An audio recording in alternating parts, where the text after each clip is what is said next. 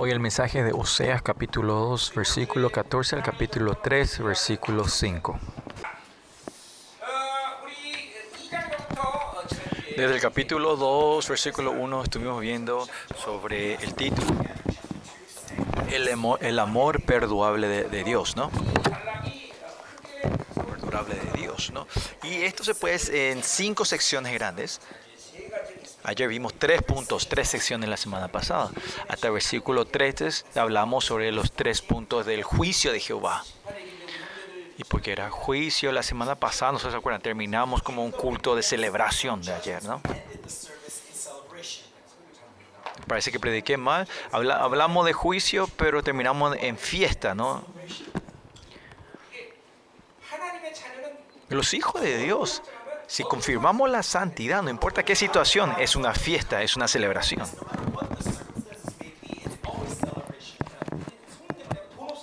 Pero lo que somos, somos engañados es que, es que no tenemos dinero, tenemos, tenemos, tenemos que estar tristes.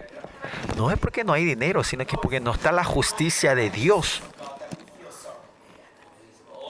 Cuando tenemos la justicia, no importa en qué situación donde sea, vamos a poder tener alegría. Y hoy vamos a estar en el versículo 14 hasta el capítulo 3, 5. Y esto se puede dividir en dos secciones grandes. ¿no? La primera sección es 2 hasta el 23, una sección, y capítulo 3, versículo 1 al 5 sería la segunda sección, ¿no? Y si estamos en el capítulo 2, comenzando el capítulo 3, se puede ser que es la, la sección cuarta y quinta, ¿no? Y el dibujo entero de hoy es, es sobre el perdón y la restauración. Y de versículo 14 al 23, vamos a ver esa primera sección. Ayer también vi el mensaje, fue corto, ¿no? La prédica que di ayer. Fue corto. Terminamos a las 6. Usualmente terminamos a las 7, ¿no? Así que es por la culpa del traductor que va a ser un poco, eh, se va eh, un poco largo. Y si, si, si, si, eh, si, el tiempo, no tenemos más tiempo, voy a sacar al traductor y seguir traduciendo, eh, predicando solo, ¿no? Bueno, versículo 14. Seguro, hablamos de que esto es, comienza la restauración, acá dice, pero he aquí que yo, yo la atraeré y la llevaré al desierto y hablaré en su corazón. Así que acá vemos que el Señor Jehová está para restaurar y quiere traer, traerla y quiere confirmar, eh, eh, consolarla. Viene con el consuelo. Y dos cosas raras podemos ver aquí hoy, en este mes. ¿eh? Primero, eh, atra atraeré. ¿Y por qué al atraerla ella, o para traer su consuelo, pues le tiene que llevar al desierto? Imagínense una pareja, una, una pareja, si tuvieron una pelea entre ustedes y, y, si quieren hacer la paz, se van a un hotel de cinco estrellas, ¿no? Pero acá es raro, el Señor le lleva al desierto. Vamos a ver esto, ¿por qué es esto, no? Primero dice, comienza yo la atraeré. Y acá, si ves este, en Éxodo 22, 16, vamos a Éxodo 22, 16, a ver, porque el, mensaje corto, Éxodo es algo muy divertido aquí. Eh, siempre yo le dije esto a ustedes, ¿no? ¿Quién fue el primero que nos sedució para vivir juntos? ¿Quién es? Yo dije que fue el Señor, fue siempre el que nos sedució. No, no fui yo, sino fue Dios, fue, ¿no? A ver, ¿quién? Usted, tú, que estás ahí. Entre tú y tu esposa, ¿quién fue el primero el que le, eh, se propuso? El propuso primero, ¿no? Vos, vos fuiste vos primero a tu esposa, ¿no? ¿No es así? Entonces vos tenés que ser responsable de tu esposa, ¿no? Nosotros el Señor nos llamó primero, nos sedució primero para vivir juntos, nos se propuso, así que Él tiene que ser responsable de nosotros, ¿no?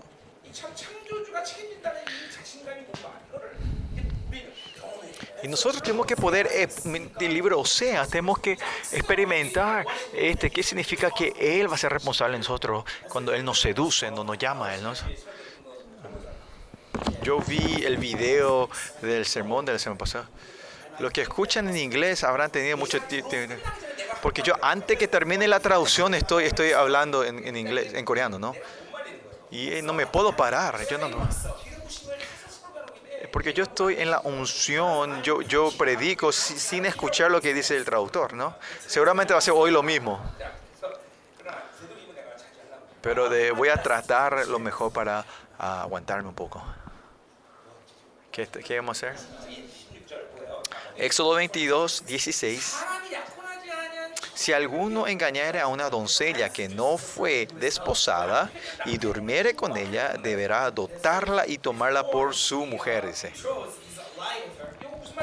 Usted entiende qué, es, qué, es, qué se refiere al versículo 16, ¿no?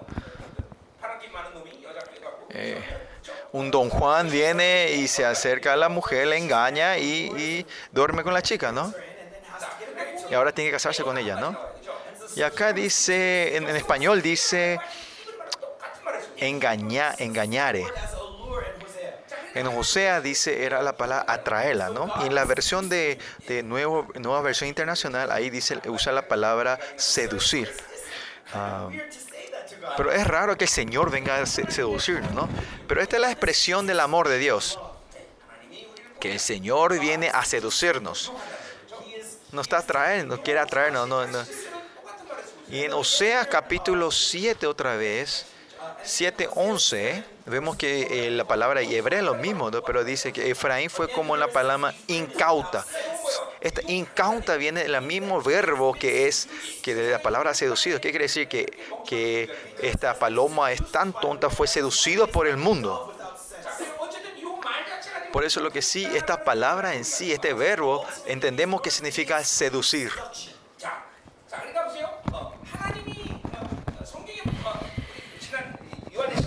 y la vez pasada vimos en Primera de Juan que el Señor nos amó primero. Esto es tremendo, una verdad tremenda, ¿no?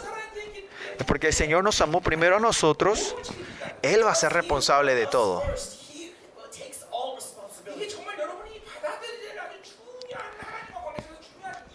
Esto es un, un punto muy importante en la relación con Dios entre relación entre los hombres, cuando uno o el otro se aman, esa persona cambia su vida, cambia, esa persona cambia, ¿no? Tienen más confianza, o si son mujeres, se ponen más lindas, los hombres de repente están más, eh, sacan más el pecho. Bueno. Y él... el traductor no, ama, por eso su, su pecho está muy adentro, ¿no? ¿No es así?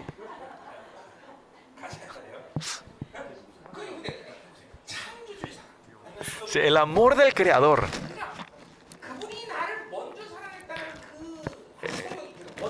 como la Biblia dice, eh, yo te amé primero con este amor, tal amor. Esta es expresión del amor. Eh, quiere decir es que, porque yo te amo a ti, vos no te vayas a preocupar de nada.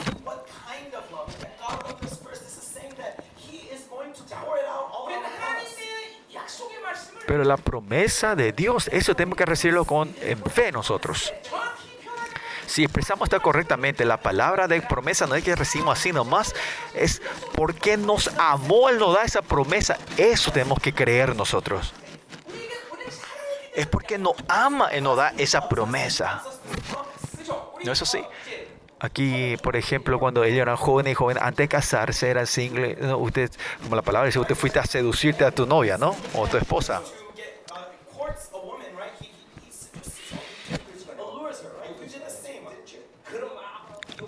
Cuando vos le seducís, vos decís esa palabra que tiene sentido, no tiene sentido, ¿no? Que yo no, nunca te hacer mojar tu dedo, una esas promesas falsas que le das. Vamos a tomar, eh, vamos a ir a ese, como eh, vamos a comprar una casa hermosa, sea como sea que le traza seducir, ¿no? Atraerla a esa persona, ¿no? Vos hiciste eso, ¿no? La mismo, ¿no? Todos lo hicimos así, ¿no? Vos.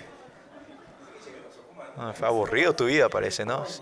Bueno, lo que sí, entre los hombres, la palabra de los hombres, de las personas, no, no, no, no puede confiar, ¿no? No importa cuánto atrae o te quieren seducir, esa gente te dice que no vas a poner una, donde vas a poner una gota de agua en la mano, tu mano estás en el agua adentro, ¿no? Ah. Ayer chequeé con tu esposa. Pero esto es el amor del creador Dios. No se puede comparar con esto. Si recibí el amor de Dios, de verdad tener esta confianza. En Romanos 8 siempre decimos eso. Pablo, ¿de dónde sacó tanta confianza diciendo, todos Roma vengan de una vez? Todos los demonios vengan de una. ¿quién me podrá separar de ese gran amor? Dice. Y eso no era un sentido de emocional, sino que creía quién es el que le dio este amor. Al no poder creer esto, es que nosotros gastamos mucha energía en el mundo. Si ese Dios que nos ama, que dice que no te preocupes en qué vas a comer, en qué te vas a vestir, pero algunas veces está, siempre estamos con, con, desesperaciones y desánimo cuando el mundo no, podemos, no tenemos las cosas del mundo. Es porque no creemos que Él nos ama a nosotros. Que Él es responsable de mí. No, no tenemos fe en esto. Que Dios vino a seducirnos primero a nosotros Tenéis que tener fe que Él va a ser responsable de ustedes. Es eso, ahí que no podemos creemos, no, no podemos creer en eso nosotros. Y hoy vemos que Dios elige a Israel. Y la expresión de Oseas, acá vemos que, que Jehová vuelve a seducirlos, le llama otra vez, lo atrae otra vez. Pero este Israel cae en la corrupción, para hacer cambiar su corazón otra vez. Dios lo llama, le lleva al desierto otra vez para poder atraer a Israel otra vez. En el momento que nos caemos desanimados y estamos caídos en, el, en la maldad, el Señor para restaurarnos siempre se está acercando hacia nosotros.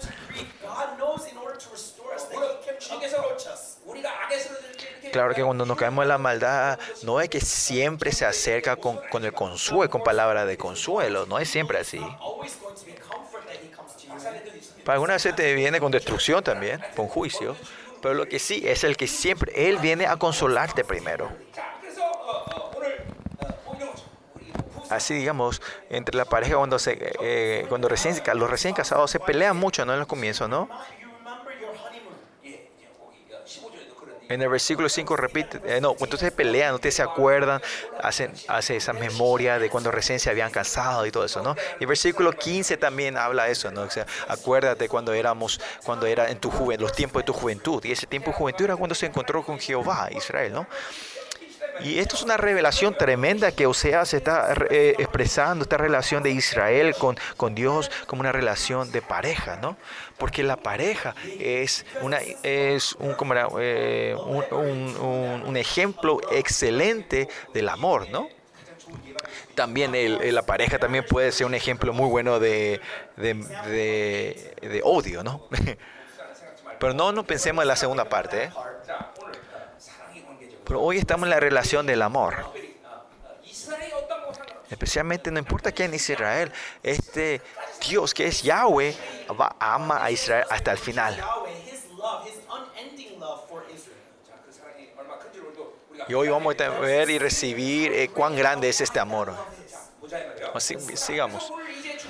Por eso hoy el Señor en este pasaje, este Israel que ha caído y está en la corrupción, viene a seducirlo otra vez. y viene a traer consuelo, pero este consuelo, ¿a dónde le lleva? El versículo 14 dice que le lleva al desierto. Es el desierto, ¿no? ¿Por qué le lleva al desierto? Eh, hay hoteles más lindos, cinco estrellas, ¿no? yo cuando me voy a, la isla de Jeju, nos fuimos de luna de miel al Hotel Hyatt, y que siempre cuando hoy vemos me acuerdo de mi luna de miel, ¿no?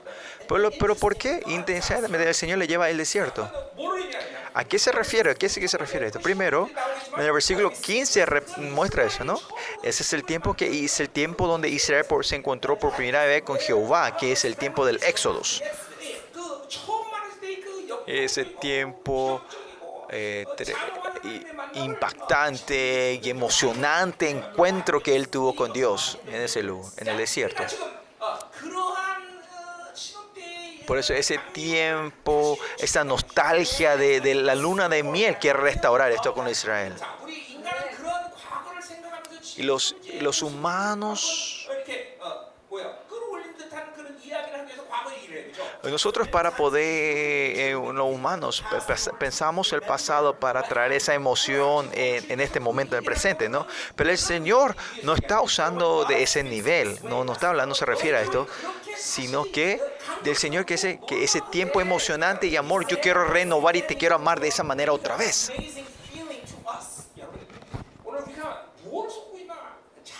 Tenemos que ver bien claramente cómo, en dónde estamos siendo des, eh, eh, eh engañados. Vivir con Cristo, ¿qué significa esto? Si no tenemos esta alegría y emoción, eso significa que estamos siendo engañados. Vivir con Dios. Usted tiene que saber claramente qué es vivir eso, vivir con Dios. Cuando esto no funciona, tenemos que saber cuál es el problema, dónde se ha descompuesto.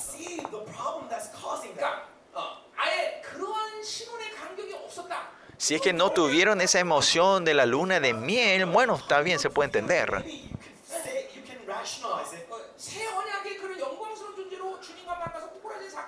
Si no tuvieron ese evento donde tuvieron eh, restauración, donde naciste nuevo con Cristo y tuviste este encuentro tremendo con Dios, bueno, por eso que viste una vida religiosa, siempre estás triste, tu cara está negra y no puedes alegrarte. Es normal, es algo natural. Pero si claramente te encontraste con tu Dios y tuviste ese encuentro impactante con el Señor, ¿por qué no estás alegre? Es porque esa situación, usted, porque usted se están consolando a usted mismo, diciendo que, razonizando que ah, por la situación y, el lugar donde estoy, mi condición de mi vida. No, eso es un engaño tremendo. Creer en el Dios creador no es cuestión, no es, no es cuestión de tu situación y, y tus condiciones. Entonces Él no es un creador, Él no puede ser el Señor del Señor, el Señor de toda la tierra. Mejor que te vayas al budismo, ¿no? Al templo del Buda, ¿no? Hoy tenemos que saber cuánto estamos siendo engañados por este mensaje de hoy. de otra forma de decir, están no saben el gozo de la alegría. Es Lo que no tienen el gozo de la alegría. No, no, eh, es, un punto nulo lo que estamos hablando. Eso es claro. Es claro que vas a vivir si no tienes ese gozo de alegría, que buscar lo que necesitas, que comer y que vestirte. Pero si recibiste ese gozo de alegría y perdiste eso, ahí ese es un problema donde podemos resolver. Y tenemos que confirmar que esto no es algo normal, natural. Hoy, como dijimos hasta ahora, el nus, la corrupción de tu nus, esos tus, tus sentidos para ver a Dios se han ensuciado. Es por eso que llegamos a este punto. Tenemos que reconocer y ver esto nosotros. Por eso, cuando se lleva al desierto, se refiere a, a ¿cómo era? a este tiempo de la luna de miel. En, pero también se refiere en el, en el, texto de hoy, significa el desierto, que sea un tiempo de, de, dificultad y sufrimiento que va a entrar en Israel. No importa qué tiempo de, de, de tribulación tengas, y si tienes una relación con Dios, podés vivir una vida alegre y feliz en ese momento.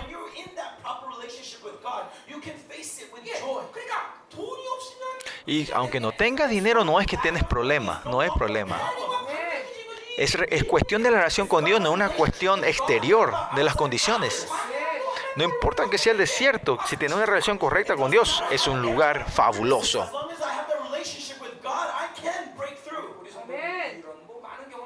Y muchos de ustedes tienen esta experiencia en su vida, ¿no? Siempre en qué situación y mi condición que sea, no puede reinar sobre mí. Es, es una identidad que los hijos de Dios que siempre tienen que tener y la Biblia nos promete eso. Que no te preocupes de nada.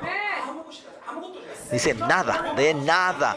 No dinero, condiciones, situaciones o el mundo, nada. Porque es todo relación con Dios.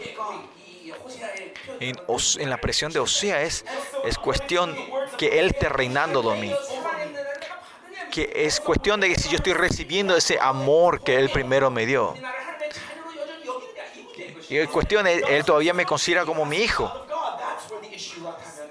Si es así tu vida, no hay razón seas dominado por otra cosa. No hay razón que tengas una cara oscura.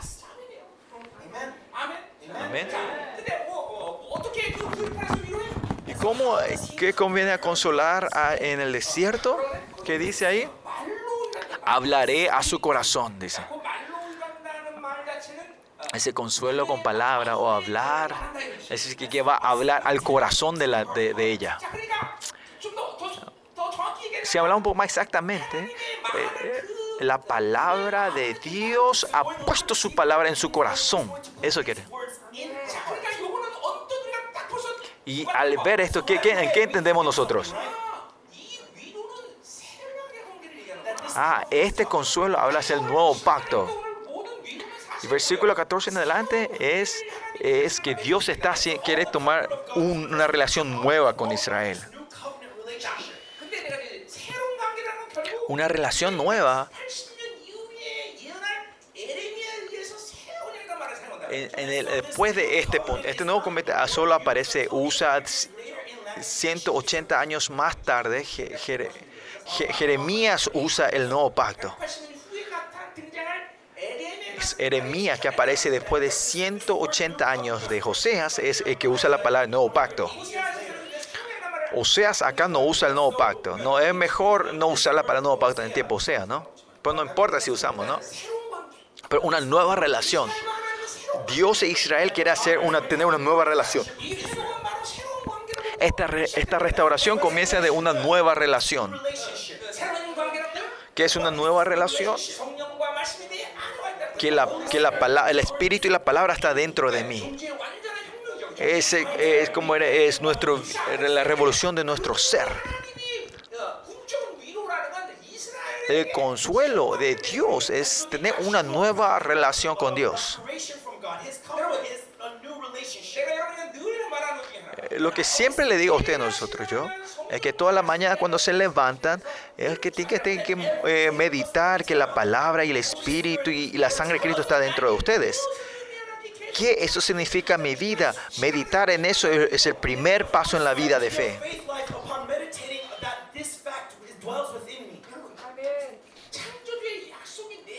Chicos, que la promesa del Creador de Dios está dentro de ustedes, te, te, te dice cómo vas a vivir tu vida. ¿eh? Por ejemplo, digamos que eh, hay un rey. Cuando el rey se levanta, él trabaja, se esfuerza en su trabajo, él se va a laborar eh, en, en la granja, ¿no? No, el rey cuando se levanta, es el, tiempo, el rey que se levanta, eh, él tiene que tomar decisiones para el reinado. Porque cuando el rey toma la decisión y, y se- y- y- firma eso, es termina todo, ¿no? Una conclusión. Que la palabra del Creador Dios está dentro de ustedes. Significa que ahora tu vida es, es vivir, de sacar esa palabra que está dentro de ti y declarar y proclamar esa palabra en tu vida y los como seres del nuevo pacto, cómo, que, cómo Dios da esa promesa, el pacto que da, que es la oración. Es la, es la, es la oración dice que yo estoy dentro de ti y mi palabra está dentro de ti. Pide todo lo que quieras y yo te lo cumpliré, dice el Señor. Y esta es, es el ser, la persona que sos cuando la palabra de Dios está dentro de ti. Esa es la promesa de Dios. Después veremos algo tremendo que dice aquí. En ese día que el cielo y la tierra responderá a los cielos y la tierra, ¿no? Así es como tenemos que vivir nosotros. Nosotros como seres reales. Ahora es el tiempo de sacar las promesas que está dentro de Dios nosotros y declararlo eso. No es que vivimos de este cuerpo y pagar el precio, tenemos que pagar el precio de la carne, no es, no somos eso, no somos, no somos que gente que tenemos que laborar por nuestros, por nuestros salarios, si no es cuestión de la fe. Aunque yo le hable así a usted, dice, ay pastor, claro, claro, la lógica puede ser que sea correcto, el, el, principio es correcto, pero no, no se puede. Y si yo no gano dinero, ¿quién va a cuidar a mi familia?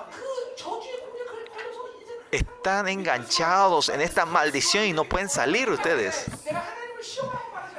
Yo no quiero decir que vayan a, a, a a Dios, pero traten que no hagan nada y quédate solo en casa. ¿Y quién te va a cuidar a vos? A ver, ¿quién te va a dar de comer? Y si no crees, y si no te ayuda Dios, ese es un Dios muerto. Y si Dios te da de comer, vas a hacer un Dios está vivo, ¿no? ¿No vas a querer, no querer probar? Si es, si soy yo, voy a probar eso, ¿no? ¿No es así? Dios dice, no te preocupes de nada, de qué te vas a comer y qué, de qué vas a comer y tomar y qué vas a vestir. ¿Por qué no vas a hacer eso, no? ¿No quieres probar?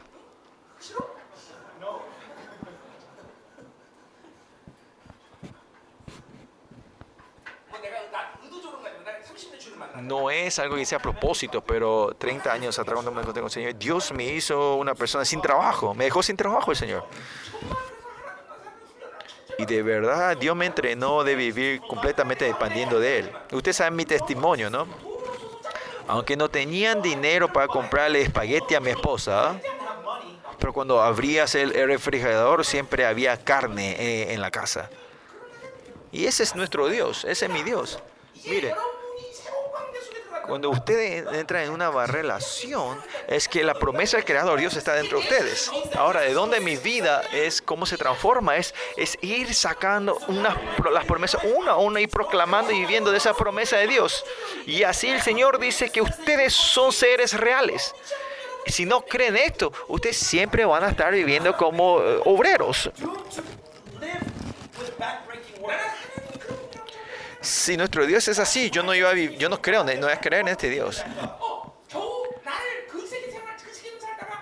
Si el Señor me va a hacer vivir como un mendigo y para solo apenas, dura pena entrar en el cielo, me gusta el cielo, pero, pero ¿cuál es lo que creen los budistas?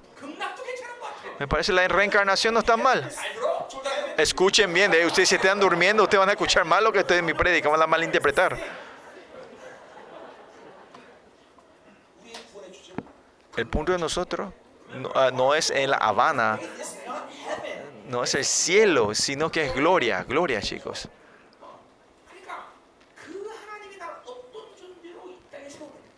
Pues, ¿Qué hizo Dios dentro de mí? ¿Y por qué estoy aquí? ¿Y cómo tengo que vivir esta? Esa promesa que Dios tiene de mí es a que son ustedes seres tremendos. La oración en sí es no es venir a pedir tus necesidades a Dios, eso no es oración, sino como un ser real, es venir con tu legalidad a buscar al rey y declarar tus de, tu derechos delante del rey. Y esta es nuestra oración. Es. Oh, le voy a contar a ver más esto más tarde, ¿no? En el versículo 24 también habla sobre esta restauración, nos muestra en el versículo 14 está, nos está entrando a esa nueva relación, restaurando esta nueva relación. Yo en el desierto yo te daré mi palabra nueva a ti y va a ser tiempo de, aunque sea, que no importa qué clase de tiempo sea, tiempo de tribulación o felicidad, vas a vivir como un ser tremendo.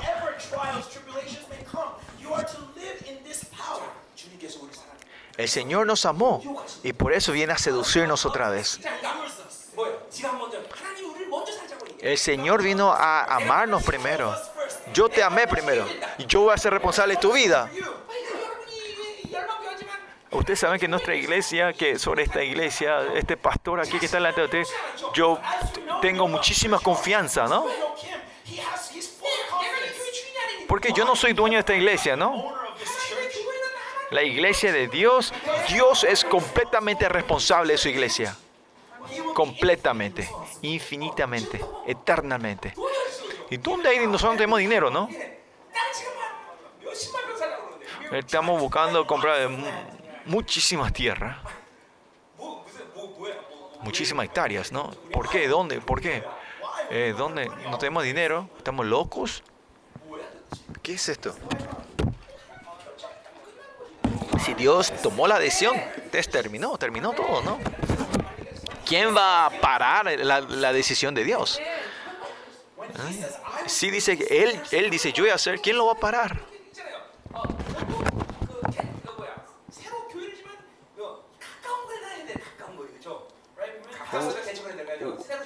Usualmente cuando los pastores hacen una nueva iglesia, eh, su nueva construcción es cerca, cerca de la iglesia donde están, así para que los miembros no se escapen de la iglesia. Pero yo estamos haciendo en el otro lado del país, ¿no?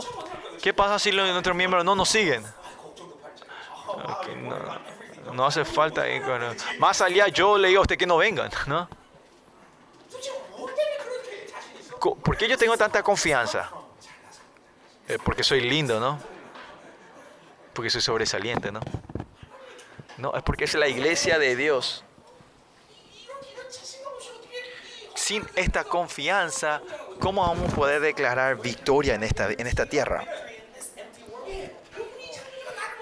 El creador Dios, esa promesa que Él nos amó primero, ¿cómo no pueden creer en Él, en esto? Hoy también le está seduciendo a ustedes para amarnos o diciendo que nos ama, guardando esa promesa.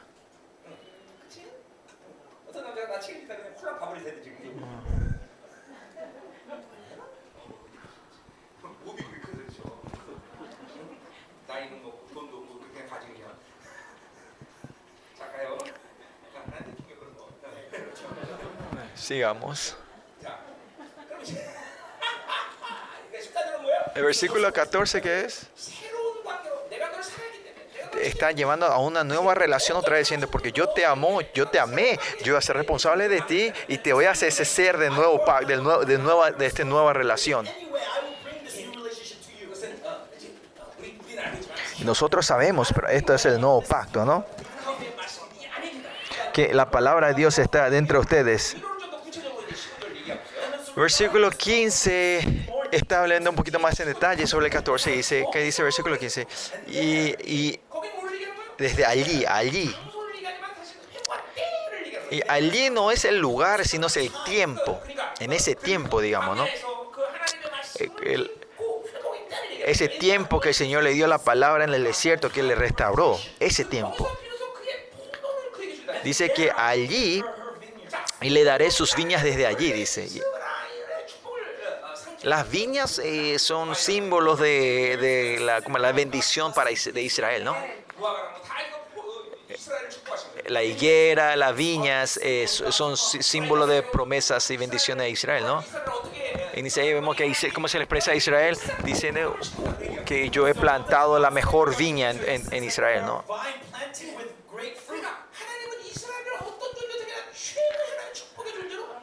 Que Israel lo tomó a Israel, no importa que ellos sean quienes sean, Dios la ha llamado como el fruto mayor, eh, mejor, la mejor. Pues en el punto del, Antiguo Testamento, que es que Israel es la esperanza de todos. Cuando Israel recibe la bendición y esta bendición que ser expandida a, todo, a, a, a todas las naciones. Y en este tiempo que quién es la esperanza de este mundo, es la iglesia, la iglesia es la esperanza del mundo. Y si pones esta, si hay esta orden correcta, ¿por qué hay tanto problema en este mundo? Es porque la iglesia está en la, en la corrupción. Por eso la iglesia no tiene que ser débil. La iglesia que tiene poder, la autoridad, todo, toda la creación, no tiene que perder esta autoridad. Por eso, esta es la orden que Dios decidió tomar, es la orden.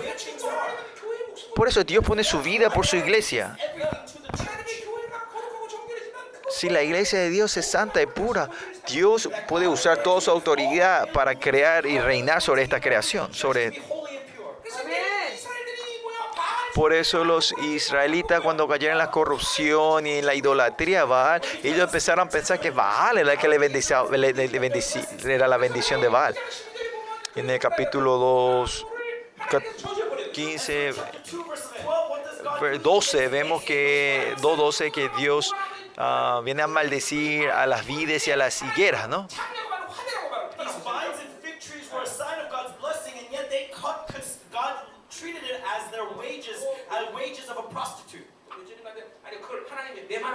Y Dios después dice que lo va, que, que versículo 2, 3 y 12 también dice que va a ser, lo va a transformar como un desierto, la tierra seca y mataré de sed, ¿no? Y la cosa del mundo es así. Aunque tengan el problema, aunque no tengan el problema. Si tienes mucho dinero, parece que vas a vivir una vida buena, por eso vas a fracasar. Siempre le digo, morir de hambre y morir eh, de, de, de, eh, de, morir de haber comido mucho eh, es lo mismo.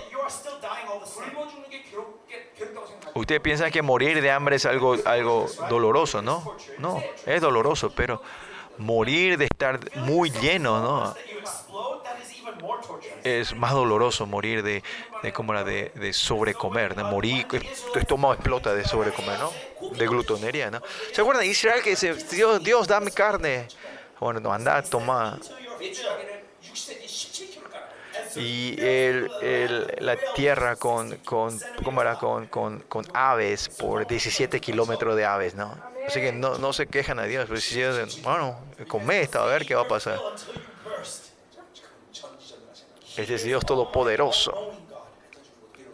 En morir de, lleno de eh, explotando tu estómago también es doloroso, ¿no? Porque el mundo dice, el mundo dice que vos si tienes dinero vas a ser feliz, pero el dinero que destruye tu, tu, tu vida. Qué es el reino de Dios? Somos seres que trascendemos toda la cosa de este mundo. Aunque tengamos o no tengamos, no hay problema. Esto no tiene que ser teoría para ustedes.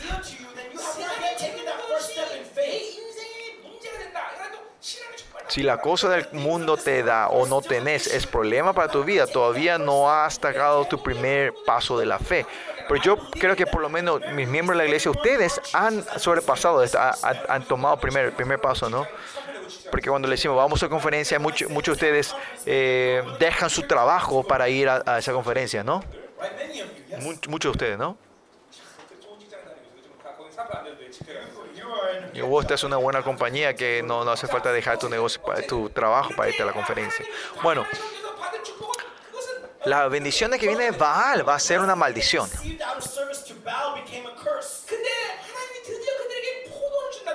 Pero por fin Dios dice que le va a dar la viña. ¿A qué se refiere? Que es la relación de bendición con Dios se ha restaurado. Dios por fin a Israel le, quiere va a bendecirle con su abundancia y su riqueza. Nosotros somos hijos y su pueblo y porque somos su novia, de, quién vivimos, de qué vivimos, tenemos, vivimos de solo lo que Dios nos da. Solo somos felices de lo que Él nos da. Por eso no coman cualquier cosa. Es verdad que Dios le da, es, es de Dios. Hay que confirmar eso nosotros. No es que comemos cualquier cosa. Y se le va a dar la viña, dice. Después que dice, Versículo 15 continúa diciendo, y el valle de Acor por puerta de esperanza. ¿A qué se refiere el valle de Acor? Este significado significa es dolor. Es el lugar donde Acar, acá, Agán, Agán, Agán, eh, en la batalla de, después de, de Jericó, eh, contra acá, contra así, ahí contra contra la, eh, la batalla ahí muere muere muere Agán, ¿no? Acán, que, que, que por qué ha traído este problema a Israel en ese y ese lugar donde Acán muere, donde está empedrado, ese se llama el valle de Acor. Y el lugar de Acor es el lugar de dolor para los israelitas, ¿no? ¿Se acuerdan? Israel, eh, desierto es un lugar doloroso para los israelíes, es un lugar de sufrimiento. Pero este valle de Acor, dice, va a ser transformado como puerta de esperanza, dice. Sea quien sea, pueden ver que es un lugar difícil y sin esperanza, pero esta nueva relación que han restaurado con Dios es el tiempo que en, en- es un pueblo que pueden ver esperanza en medio de la tribulación. No importa qué situación tan, tan difícil sea, tiene la autoridad de abrir las puertas de las esperanzas en esos lugares. Esto tiene que poder ser posible en tu vida de ustedes. Fe es esto, chicos. Fe es esto. Es el poder de Dios es esto. La gracia de Dios es esto. No importa en qué situación sea, usted puede abrir las puertas de la esperanza. Pero los hijos de Dios no pueden tener desánimos. En, el diccionario de Napoleón dice que no, tiene la palabra imposible, imposible. ¿Y eso no es evangelio? Nosotros para los hijos de Dios, en, en el diccionario de los hijos de Dios, no existe preocupación, desánimo. Esto no es teoría. Ese es un Dios así, ese es nuestro Dios. Por eso siempre yo digo, estas condiciones, no vivimos de las condiciones y situaciones nosotros. Toda la creación y la realidad que está dentro de nosotros es solo realidad y situación, pero no es la verdad. Aunque no tengamos nada, en esa situación que no podemos ver nada, pues somos seres que podemos abrir la puerta de la esperanza. Estén, pueden creer en esto, chicos. El, el, valle de Acor podemos abrir las puertas de la esperanza. Esta es fe, esto es fe. Aleluya. Aleluya. Amén.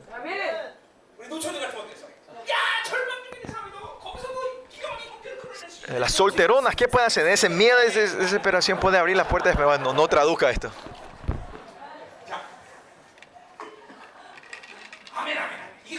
Amén. Esto, esto es de ustedes, chicos. Esta confianza es fe se tiene que levantar entre ustedes. Yo creo en esto. Yo de verdad creo en esto. Que en el, en el valle de Acor podemos ver la puerta de la esperanza. Esta es la promesa de Dios. Ese es nuestro Dios. Es por eso yo digo que Él es todopoderoso. Él dice por eso que Él es omnipotente, sobre majestuoso.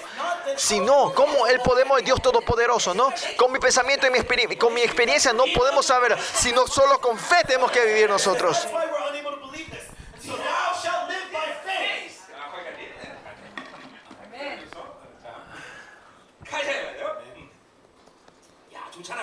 No es tremendo esto.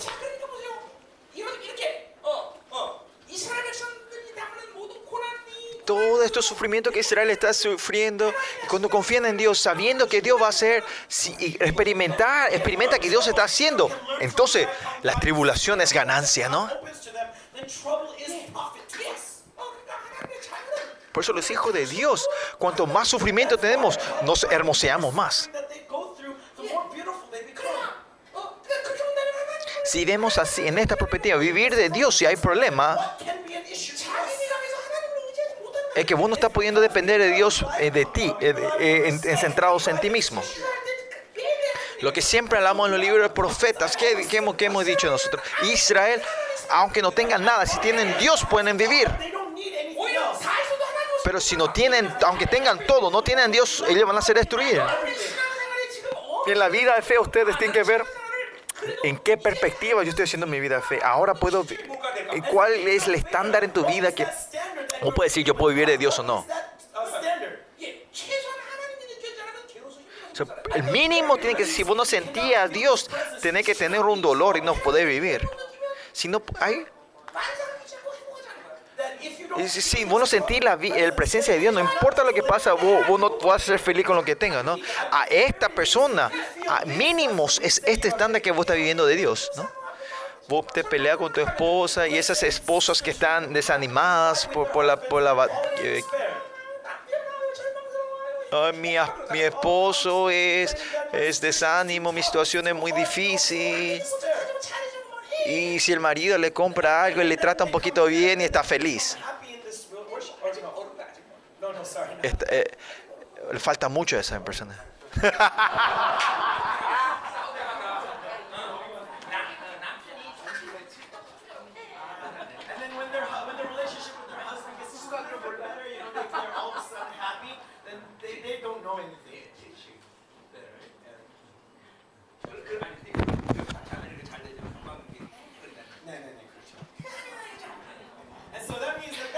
that that is not a- uh, eso no, no está progresando todavía. Dios tiene que conf- confortarle a ella, consuelo a ella. Dios tiene que cuidarle, tiene que levantarla. a esa. Eso es como tenemos que vivir nosotros. Es verdad, chicos. Si esto no está funcionando, no podemos decir que estamos viviendo de Dios. Por eso, miren, nosotros tenemos que completamente eh, confiar en Dios y, y poder abrir en qué situación sea la puerta de la esperanza. Si vivimos de Dios, el mundo no nos puede, no nos va a poder aguantar, hermano. No importa en qué situación es que usted pueda abrir la puerta de la esperanza. Imagínense esa persona. ¿Qué dijo apóstol Pablo? Que aunque esté rodeado con la muerte, aunque esté en medio de esa oscuridad, aunque estés aunque esté rodeado de la muerte, aunque todo esté lleno de oscuridad alrededor mío, si el cielo está abierto, yo puedo. No importa en qué situación esté, poder ver el cielo y eh, mirar al Señor. Y solo esa gente que puede vivir siempre cuando el cielo esté abierto, eso es tremendo, ¿no? Como Daniel. Miren a Daniel. Está a punto de morir en la cueva de los leones. Y es como el comandamiento del rey, Daríos. Pero Daniel, el que vive del la ley del cielo, él puede vivir. ¿Esto es algo solo de Daniel? Nuestro Dios no es el mismo Dios. Él es Jehová. Y Él es nuestro esposo, nuestro novio. Y ese no es el Dios de ustedes. ¿Pueden creer en esto? ¿Tienen fe en esto, chicos? Ahora tiene que dejar, eh, eh, dejar eh, esta vida del mundo, solo vivir de Dios. vivo solo con la ley del, del rey. Y ese tiempo está viniendo que ustedes pueden vivir así. Sigamos. Y allí cantará con los tiempos en su juventud, dice. Ella cantará o ella responderá. Esta palabra allí cantará podemos ver en dos lugares. ¿Eh? En Éxodo 15, 22, cuando los israelitas, cuando vemos que, que, que, que como después de haber cruzado el Mar Rojo, Israel tiene esa celebración, ¿no? Y Miriam empieza a cantar, ¿no? porque ellos sobrepasaron el mar rojo y tuvieron vida. ¿Y qué dice 15.22, eh, Exodus? Que Miriam cantaba y alababa al Señor. Responde a Jehová. O sea, esa palabra acá, eh, como era en Reina Valera, o sea, cantará, eh, eh, es el mismo que la palabra que usó, que responder o cantar. Y y en Monte Sinaí, cuando los israelitas hacen el pacto, es el pacto de Israel. ¿Qué dice Moisés ahí? Él declara los diez comandamientos. Dice, ahora este comandamiento de Dios van, a, van a ser obedientes. ¿Y qué dicen los israelitas en ese punto? Dice, ellos responden diciendo, sí, obedeceremos. Eso es responder, ¿no? Yo no sé si con el mismo sentido que Oseas usa esto, ¿no? Pero eh, vemos, si vemos, eh, como el, creo que se refiere a eso porque usa en ese vers- versículo 15 vemos que eh, como en el día de, su subida de la tierra de Egipto, ¿no? O sea, esta palabra que el verbo usa el mismo este emoción y alegría que ellos se, se acuerden de cómo ellos pasaron el mar rojo, ¿no? La salvación que recibieron y ese encuentro, ese pacto que tuvieron con el encuentro glorioso del Señor en el monte Sinaí. Eso. Ahora, Señor, dice, el Señor te yo te haceré seres que puedan ser obedientes ahora de este comandamiento. Como dije antes, los seres del nuevo pacto de la vida no lo tomen ligeramente en la relación del nuevo pacto, si no vieron la gloria de este nuevo pacto, que la entiendo a ustedes, pero si tuvieron esta relación con Dios, con gozo, alegría y gozo, cantar y danzar, es algo que tiene que ser diario en la vida de ustedes. Aunque no puedan hacer las 24 horas, las 365 del día, pero en cada momento de tu vida, tu espíritu tiene que estar danzando delante de Él. Eh, no saber qué ser este ser del nuevo pacto, el antes no tiene sentido.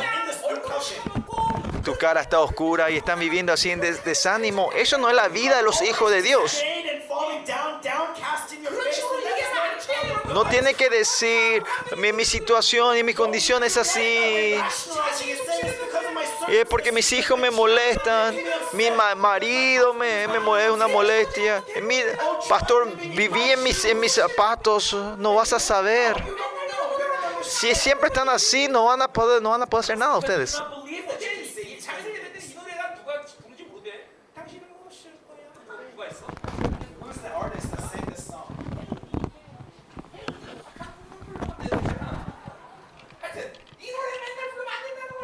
no tengo que estar ah, cantando esto que vos no sabés mi situación.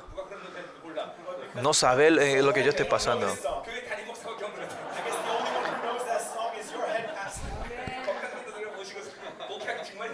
Es una canción mundana, dice, vos no sabés mi situación. Parece que yo soy el único mundano en la iglesia, pues yo soy el único que conozco esta canción, parece, nadie conoce.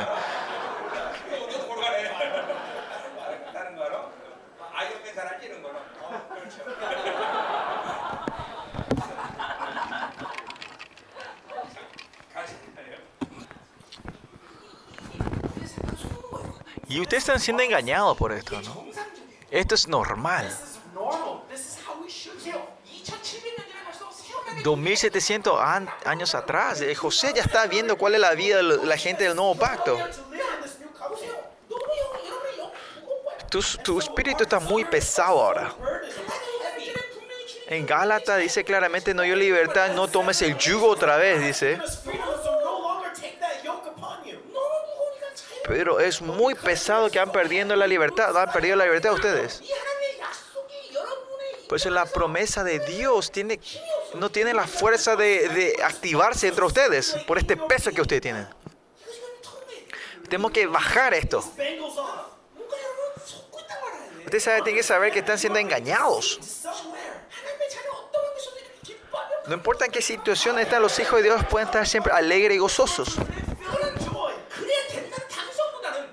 No que tenés que tenés el derecho o una mentalidad de eso, sino que la obra del Señor que ha hecho dentro de ustedes, ustedes pueden vivir así. Si tienen fe, porque la vida de ustedes que Dios le dio no es que está dentro de esta creación, sino que viene del más allá, afuera de, este, de esta creación. Si estas puertas están cerradas, tus ojos cerrados, no van a poder vivir así, ¿no? No vivan oprimidos, chicos. Tienen que ser alegres y gozosos. Esencialmente, el reino de Dios trasciende, es un reinado que trasciende todo lugar y espacio. ¿Ah? Viene ese reino, viene a esta tierra. Y el reino de Dios, el completo reino de Dios va a venir el, ese reinado que va a venir cuando venga el reino de Dios en este mundo físico, ese reinado, esa autoridad está todavía aquí. En Isaías 66 vemos que el nuevo Israel le ha creado con qué elementos? Con alegría, dice, alegría y gozo. Por eso, esencialmente, lo que viene con el reino de Dios, eh, esa imagen de los reinos de Dios es de alegría. Sin, si perdemos la alegría y gozo, no podemos vivir nosotros. Imagin eh, acuérdense del tiempo, ese día que cuando fueron salvados, tuvieron la, recibieron la salvación. Y ese tienen que estar viviendo, este, continúan viviendo esa vida hoy, ahora. El gozo de Dios, la alegría de su, de su justicia, de su amor, de la emoción de su amor. El, el, como las olas de su, de, su, de, su, de su gracia, aunque no sea esto todos los días, pero continuamente está acercando, está viniendo esta ola. Cuando entra en la gloria, la oración está viniendo, ¿no? Si no están saboreando, ¿cómo vamos a poder vivir esa vida? ¿Van a vivir del dinero? ¿Ustedes tienen autoridad y no? ¿Ustedes tienen sabiduría, inteligencia? ¿Ustedes? No.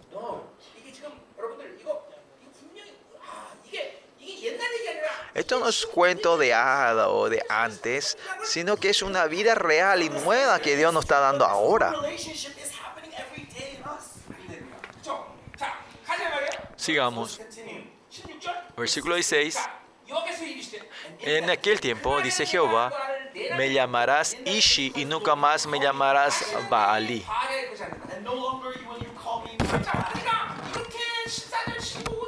Versículo 14 y 15, que ahí está restauración. ¿Cómo se, en qué, qué, es estado de la restauración que habla versículo 14 y 15? Es que ya que va a ser un estado que Yahweh es solo mi esposo, es mi novio, ¿no? ¿Qué es lo que hablamos continuamente en Oseas? Hablamos sobre el sincretismo. ¿Y qué es este sincretismo? Que aunque usen el nombre Yahweh, todo el método de la vida es babilónico o Baal. Vivís una vida de lo que Baal te da. Esto es el sincretismo si vemos del dibujo grande, el panorama entero, ¿no? El sincretismo no es un acto religioso. Que en el capítulo 1 vimos que es Gomer. Es una mujer adúltera. Y de acuerdo dije, Oseas usa esta palabra inmoral en ese, en ese mismo. No es que usa la palabra prostituta,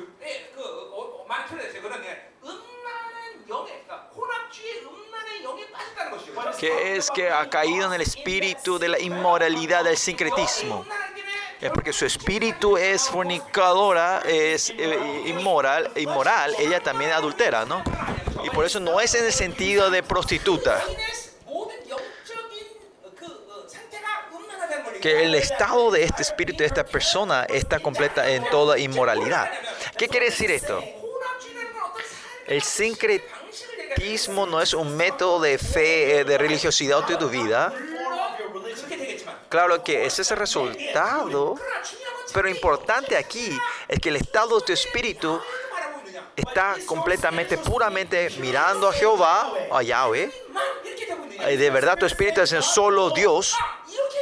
Si no es así, mi espíritu está siendo ensuciado por el sincretismo en toda su oración, en el culto, en método de su vida, en toda área de su vida va a haber sincretismo.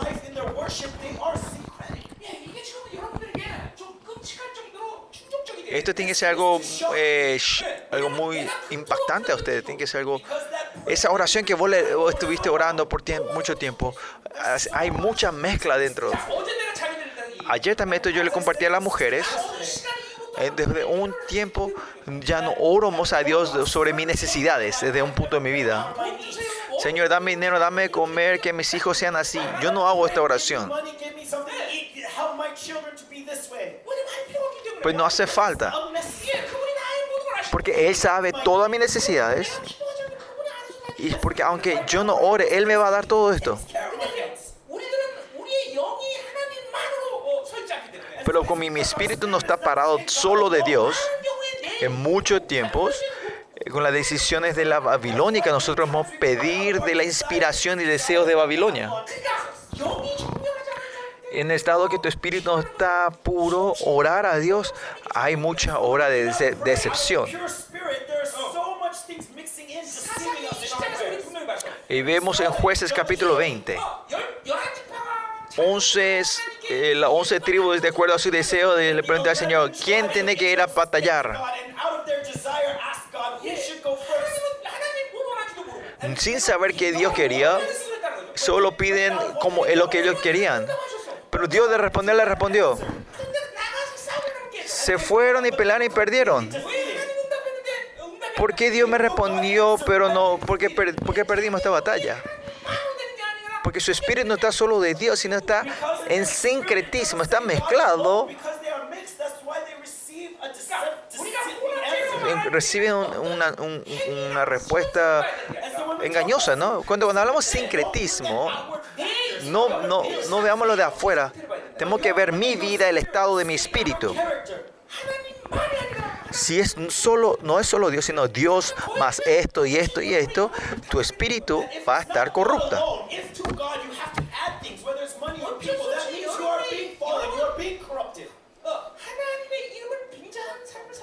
Van a vivir una vida engañada solo usando el nombre de Dios. Ustedes están utilizando a Dios. Vivir del mundo es más es divertido y es mejor para vos. Pero como he vivido tanto tiempo con Yahweh, no podemos deshacernos de Él, por eso usamos el nombre de Él.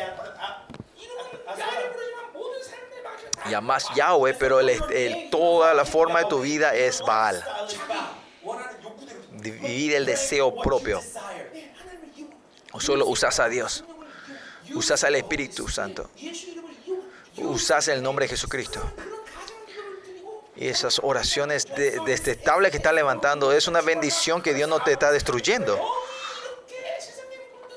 Así tu espíritu cuando está en corrupción, sin querer, vas a vivir una vida sincrética. Eh, antes de venir a esta iglesia, todas estas, en la iglesia que estuvieron han recibido todas estas, estas verdades falsas o informaciones raras, sucias dentro de ustedes Ustedes pueden negar eso, ¿no?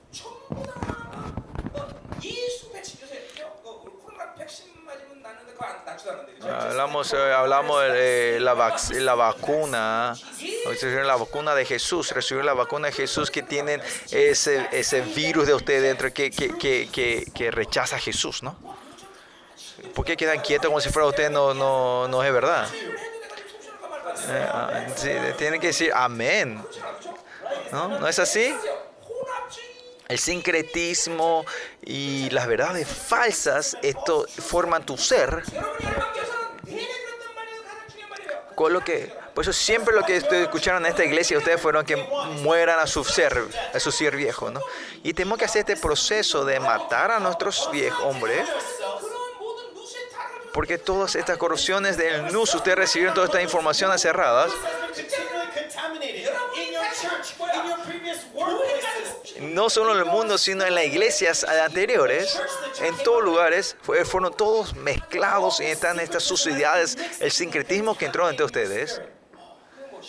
Y por eso, claro, no han estado fácil. Y nosotros estamos hablando del nus, y Dios está declarando el nus, para que, este, eh, no, hay, no hay forma, tenemos que ver a Dios claramente nosotros. ¿Qué está diciendo este nuevo pacto del Señor? Que, que solo Yahweh, que, que, Dios va a restaurar a ustedes, que solo, solo miren a Jehová. Y esa es la verdad, eso tenemos que vivir. Solo vivir de lo que vemos, la verdad. Nuestra vida de fe es vivir viendo la verdad, solo a Dios. Solo hacer pros, estar siempre mirando a Dios, eso es lo importante en nuestra vida. Y esto no es una exageración decir que todo es nuestra vida de la fe israelitas, los que ¿sabes que tenemos? Vamos, Jehová, Jehová Val, Jehová Val, están de uno para los, eh, porque están mirando los dos ojos, su, su carácter en sí está, uh, está en confusión.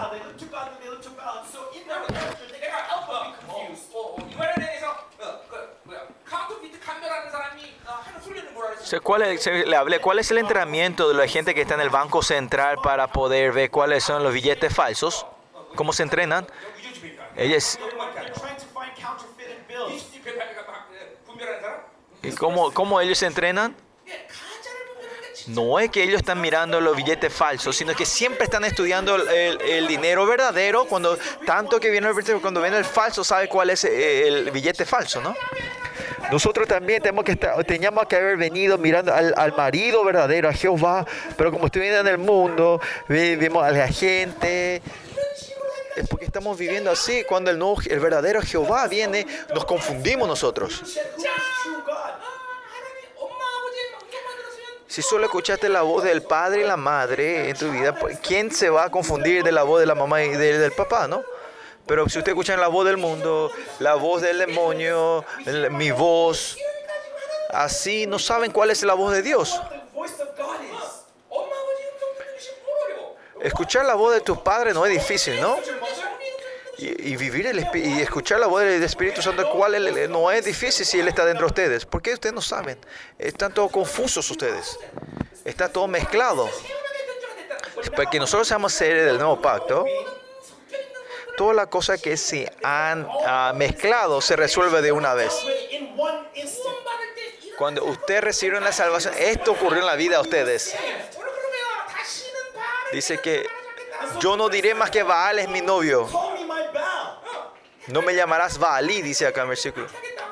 Que va a hacer que no se, no se confunda más entre el marido y con otros hombres. ¿Por qué? Porque el espíritu de ese marido está entre ustedes.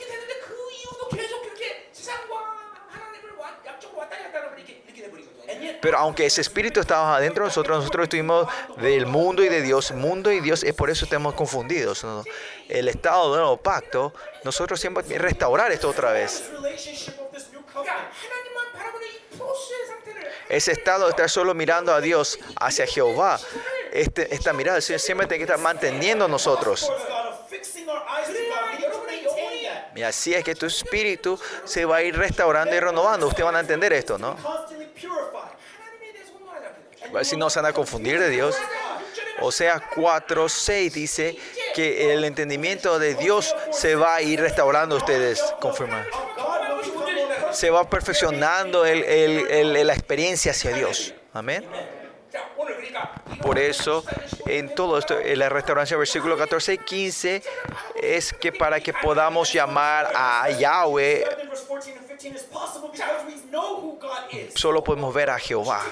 Vamos, versículo 17. De la misma corriente habla sobre esta restauración.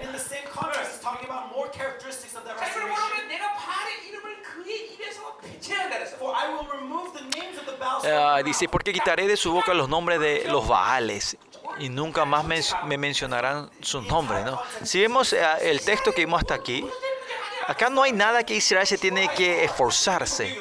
Ah, claro, toda la Biblia es así. Que Dios va a hacer esto.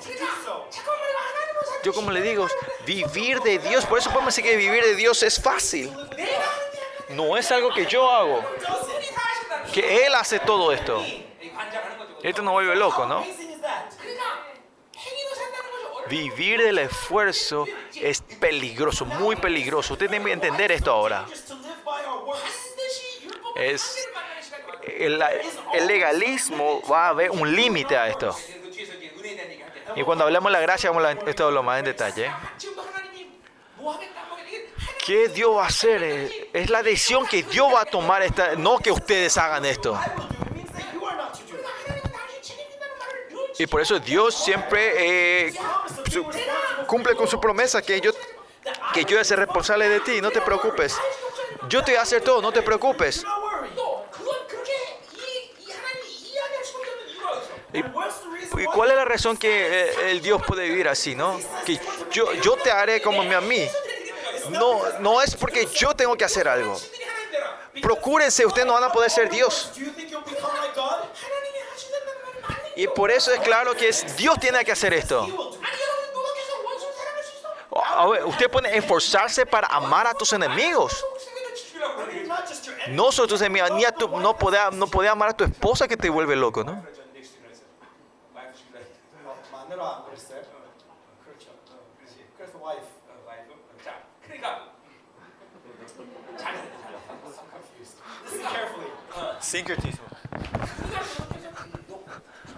No es nuestro, con nuestro eh, procurarnos, con nuestro esfuerzo no podemos hacer nada, no podemos hacer la voluntad de Dios con nuestros esfuerzos. Y por eso es normal y en esa perspectiva que Él va a hacer todo esto, ¿no? La vida de fe, que eh, si no entra en ese estado de la gracia,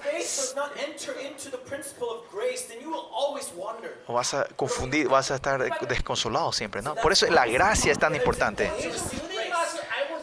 Vivir con saboreando la gracia es tan importante por eso. Y por eso usted tiene que confesar, ah, no hay nada que yo, algo que yo pueda hacer. O sea, sigamos. Dice que va a sacar el nombre de Baal de su boca. Y eso en Éxodos dicen es, eh, que les, es, es, un momento que, que no tengan otros dioses. Él va a cumplir esto en la vida de ellos. Como dijimos hace rato, eh, de acuerdo a sus, deseos, fueron mezclados en el sincretismo, aunque eh, que Dios va a sacar todas estas situaciones que solo clamaban a Dios, pero vivían como a ellos se le antojaba. Va a restaurar la fe pura a Jehová y ese deseos propios y el estándar de este mundo. Dios no va a hacer con, en medio de esto que llamen al nombre de Dios.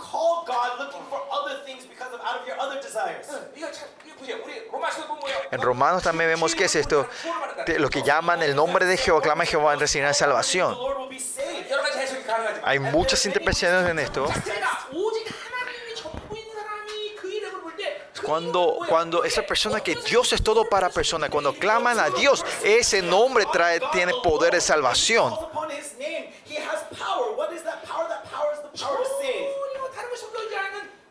esa persona que no se ha mezclado nada, que es pura, que ha puesto su vida por Cristo, por Yahweh. Baal, eh, ese deseo de la riqueza del mundo, de la abundancia, la oración de las personas que no fueron infectados por esto, es una oración poderosa. Escuchen bien, esta es la oración de David. David ora y si Dios no hace nada, él no responde, no hace nada, no se mueve. Esa persona que ha puesto todo para Jehová, a esa gente, esa oración de esa gente, ese, ese poder, ¿no? Esa persona que oran de acuerdo a sus deseos es muy peligroso. Es una oración que está mezclado con tus deseos propios y de, de la abundancia del mundo, ¿no? ¿Y qué quiere hacer Dios a esta persona? Y yo removeré el hombre eh, que no mencionará más de su boca. Escuchen bien. Que Dios ha tenido esta relación, no pacto con nosotros. ¿Qué está diciendo Joseas? Que su espíritu dentro de mí y su palabra está dentro de nosotros. Legalmente hablando, que su espíritu está dentro de nosotros. ¿Cómo puede entrar otra cosa dentro de nosotros? dicen los israelitas cuando estaban en el desierto, cuando, eh, eh cuando en, eh, en, el, la, eh, imagínense la vida israelita, que en medio de ellos, eh, la, ¿cómo era? la tienda de Jehová estaba, la presencia estaba en ese lugar. Imagino, ¿De verdad van a poder ver otra cosa? Claro, en la corrupción, claro, es fácil que miren otra cosa otra vez. Pero así no van a poder vivir. En el, que el Espíritu de Dios es el mismo que estemos en, medio de esa misma presencia en nosotros. En Juan claramente dice que Él está dentro de nosotros y nosotros estamos dentro de Él. Permanecemos Él y Él y dentro. Es la misma presencia, aleluya. Esto tiene que venir dentro ustedes, tienen que entender esto. Y dice que y no mencionarán sus nombres, dice, nunca más se este nombre, dice, ¿no? Por la gracia y el amor que Dios dice que nos van a más acordar de la abundancia o la cosa que va, le da a ustedes.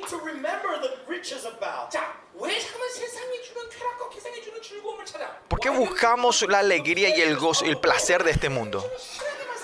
Porque no saben la alegría de Dios. En Joel dice claramente, dentro de la iglesia de Dios que la unción, la unción de la alegría en el templo se está secando, ¿no? Por eso la iglesia se va a contaminar con el placer. ¿Por qué no caemos profundamente en los celulares? ¿Por qué no caemos en el placer del mundo? Porque no saben qué es este gozo de Jehová. ¿Por qué la abundancia del mundo parece tan grande? ¿Por qué caen en eso? porque no saben la gloria de la abundancia de Jehová. Como Efesio dice, eh, la iglesia es donde está la riqueza de Dios. No, porque no saben la riqueza de Dios. Por eso buscan la riqueza, la abundancia del mundo y que no se acuerdan, no menciona este nombre, esa gloria y esa abundancia y la riqueza que Baal le da. Yo no me acordará porque Dios le va a dar, va a ser responsable. Porque van a saber qué es la riqueza y la gloria de Jehová.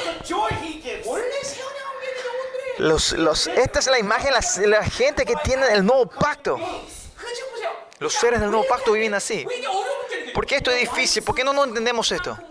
Es porque aunque nos hayamos encontrado con Dios, hemos vivido influenciados de este mundo.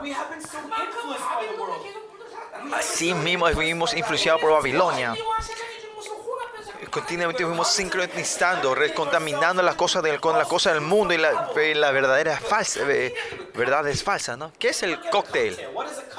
¿Qué es un cóctel? Mezclas eh, diferentes alcoholes para dar un gusto, ¿no? No, así no vas a poder sentir el, el, sabor original de ese. Capaz que sienta un poquito. Pero la mayoría no puede sentir ese, ese gusto. Lo mismo, cuando, me, cuando mezcla Jehová con el mundo, no, haces, no sabes qué es lo que es real. Eh, hablamos del cóctel y hay gente que está salivando. Mm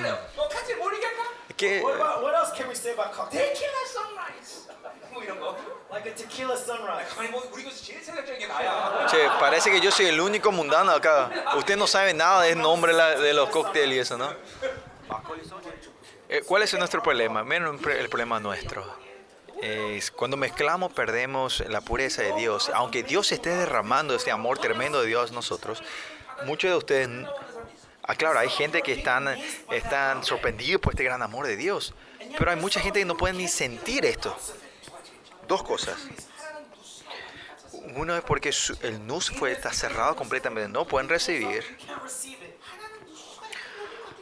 O, o tu nus parece que está abierto un poquito, pero han mezclado tanto, le tomaron tantos cócteles, no saben cuál es el gusto original. Y es algo triste. Y por eso no pueden saber el corazón de Dios.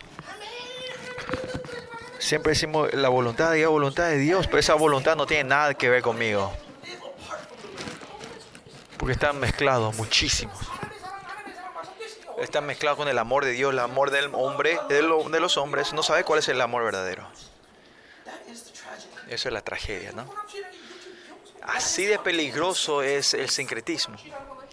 El sincretismo no es, es un proceso o una obra tuya, sino que es su estado espiritual.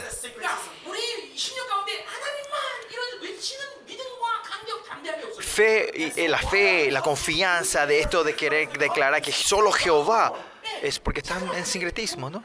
Dice, Dios, dinero, Dios, y es más fácil añadir cosas a Dios Dios me va a hacer todo. No, pero usted dice, no, yo tengo que moverme, yo tengo que preparar las cosas. Y, y, y ahí trae confianza, hay paz dentro de ti, ¿no? Y cuando Dios dice que salvación es gracia, es para la gracia, no pueden sentir nada ustedes. No, pero tengo que por lo menos hacer 100 mil origamis, ¿no? Alguna para usted va a ser más real para usted, práctico, ¿no? Usted, a esa gente que están basado en las obras, viven una vida basada en obras. De verdad, cuando le veo a ustedes viven así. Es más fácil vivir de las obras que vivir de la gracia. Que si no haces nada te vuelve loco. Que no, que no entendés que mirar a Dios, no, no, no sabe qué significa, qué, es mirar a Jehová, qué es hacer prosa a Dios. Es que eso significa que está contaminado en, en el sincretismo, estás mezclado. En Oseas, tenemos que separarnos esto entre nosotros. ¿no? O versículo 18. Eh, el ataque, la incredulidad está fuerte ahora, ¿no? Es, es, es, interesante. Cuando el culto de las mujeres son tan buena, el, culto de los hombres es difícil. Vamos hombres, activemos la fe, recíbanlo con fe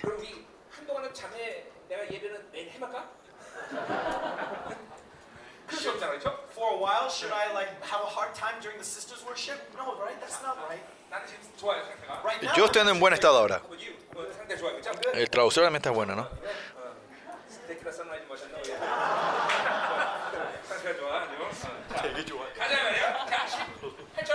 Versículo 18, 17, 18. En aquel tiempo dice.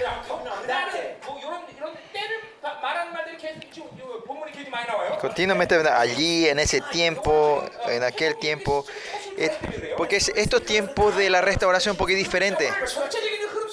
Eh, en el punto aquí de esta restauración, no se olviden, restauración significa una nueva relación. Y en el libro de Jeremías se refiere al nuevo pacto, ¿no? Pero en el texto de hoy vemos que podemos hablar que es el tiempo de, del tiempo escatológico, ¿no? ¿eh? Y esto, esta separación es muy clara porque ya hemos visto todos los libros de los profetas, ¿no?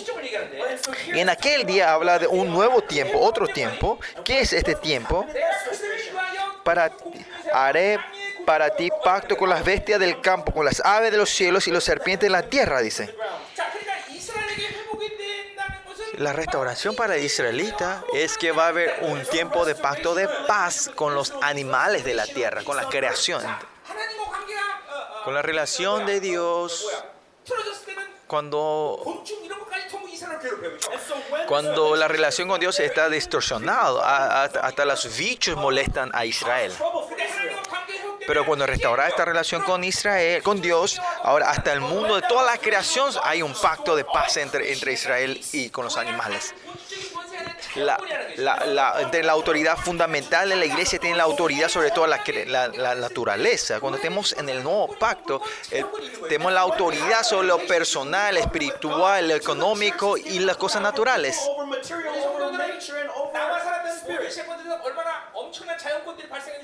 Y ustedes hemos experimentado mucho que mediante tu pastor, ustedes vimos cuánto, cuánto Dios nos mostró esta autoridad sobre la naturaleza. Vimos que como, como el taifún, todo es parar, que el terremoto repente el tiempo cambiaba. La... Y eso nosotros hemos experimentado mucho en nuestra iglesia, ¿no? Pero esencialmente nuestro eh, este estado es, es el tiempo que toda la creación está, está llorando, está llorando a Dios por los hijos de Dios, ¿no? Por los y a los hombres, a los hombres corruptos de este mundo, este mundo está en guerra contra eso. En Romanos dice claramente es por la razón es porque 8 nos muestra es la razón que los hijos de Dios no sean manifestados.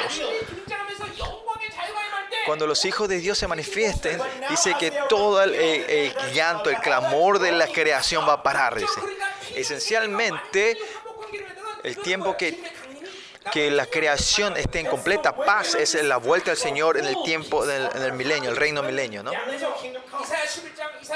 Isaías, on, Isaías, Isaías 11, 60 dice que los chicos, los 60, que, que los niños pondrán sus manos en, en, en eh, era, con las cobras, y no se va a lastimar.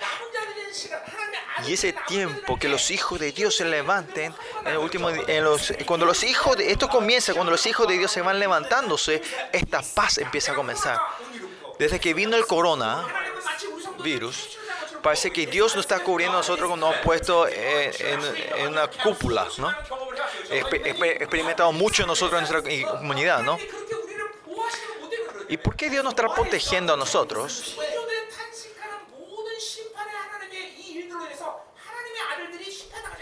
que el juicio que Dios está trayendo mientras la naturaleza en este mundo, Dios no, va, no trae este juicio a sus hijos.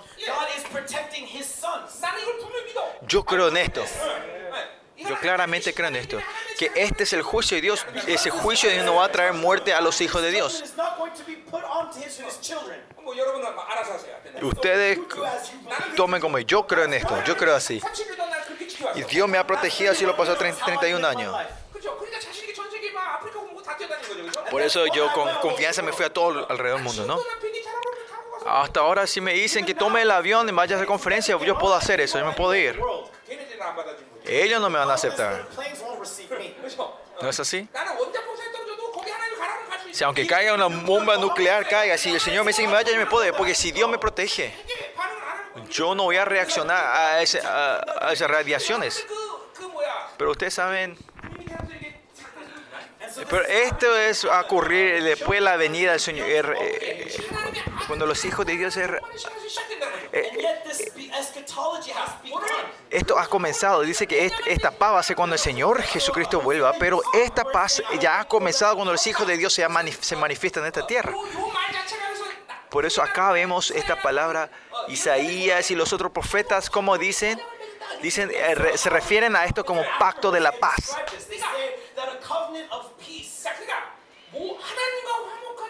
El que tiene paz con Dios, con toda la creación y la naturaleza, puede entrar en esta paz de Dios. Esto usted tiene que recibir con fe ustedes. Esto tiene que, ¿Por qué la iglesia tiene el poder de la naturaleza sobre la naturaleza? Porque tiene la paz de Dios, tiene este paz con toda la creación. Es una extensión de relación de paz con Dios. Por eso cuando nosotros oramos, eh, las tormentas paran. Esa autoridad está dentro de la iglesia de Dios. Miren, yo siempre digo esto. Si alguien es una espina en tu vida, es porque vos tenés dentro de, ah, de ti que, que recibía a esa persona como una, una espina. ¿Pero qué dices Proverbios? El que tiene paz con Dios dice tiene paz con sus enemigos. Esencialmente, si yo le tomo a alguien como un enemigo, no es una relación con esa persona, tiene una, algo problema con la relación con Dios. Si yo tengo paz con Dios, no vas a poder odiar a otra persona.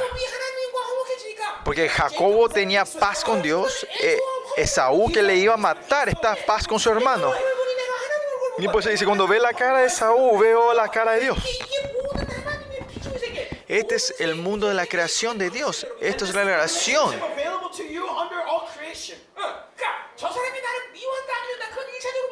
Esa persona que me odia o no, eso no es lo primordial. Lo importante es que yo no le odie a esa persona. No tome nada de eh, carácter. Esa persona es como, eh, como una espina dentro de mí. ¿Dónde está el problema aquí? Está en relación con Dios. Esto tiene que ser claro entre ustedes. Como Isaías dice, el pacto de Dios con Dios es el que extiende con toda la creación y la naturaleza, ¿no? En Malaquía, Ezequiel, todos estos repiten el pacto de la paz.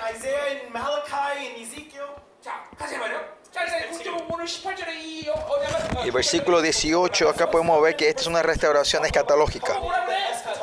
¿Y qué más dice? Y quitaré la tierra arco y espada y guerra y te haré dormir segura. Que no hay guerra y eso son todo profecías, los profetas, ¿no? Y Micael también dice, que las espadas serán, Miqueas dice que va a ser derretir toda la espada, eh, herramientas, ponen herramientas y después Adán, que Adán y Eva cuando se... Desde que Adán y Eva cayeron en la corrupción, siempre hubo guerra. No hay ningún un día sin guerra en el mundo, ¿no? Y que no haya guerra, este es un punto escatológico, ¿no? en esta nueva relación. José está hablando de una nueva relación, un nuevo pacto. Esencialmente este punto del nuevo pacto está en ese tiempo, en, ese, en la escatología. Lo que tienen que anhelar y desear es, es algo que los hijos tienen de Dios tienen que anhelar y desear por eso. Pues la única paz completa, restauración completa está en los últimos días, ¿no? En la escatología. Eso que, te, que trata de vivir una vida aquí en esta tierra feliz no tiene sentido no tiene valor. Es, es difícil vivir esta vida justa en este mundo. Es porque así difícil. No es porque este tiempo ahora es difícil, buscamos el reino de Dios. Pero este tiempo, no, este lugar no es un lugar para vivir. Que acá tiene que venir el reino de Dios. Eh, por eso que anhelamos y deseamos por ese reino. Es, en ese día vamos a tener la, libertad de la gloria. Y es el día que vamos a estar viendo al Señor cara a cara. Es el día que vamos a confirmar nuestra vida justa en esta tierra, ¿no? Por eso es que anhelamos que ese reino venga un día antes, lo más rápido posible, ¿no? No es otra cosa que en este mundo que nos satisface. Porque esta es una herencia que se va a quemar al día siguiente. Y esta obra tremenda se está acercando otro poco, ¿no? No, versículo 19. Y le desposaré conmigo para siempre, dice. Versículo 19-20 tenemos que leerlo juntos, ¿no? El Señor dice, lo, te despojaré a ti. Esto es tremendo, Dios, ¿no? a la mujer cuando los hombres le siguen y, y, le dicen, oh, yo, te quiero, yo me quiero casar contigo, eh, como era, eh, eh el orgullo se levanta a las mujeres, ¿no? Ustedes eh, muy orgullosas, ¿no? Se ponen orgullosas, ¿no?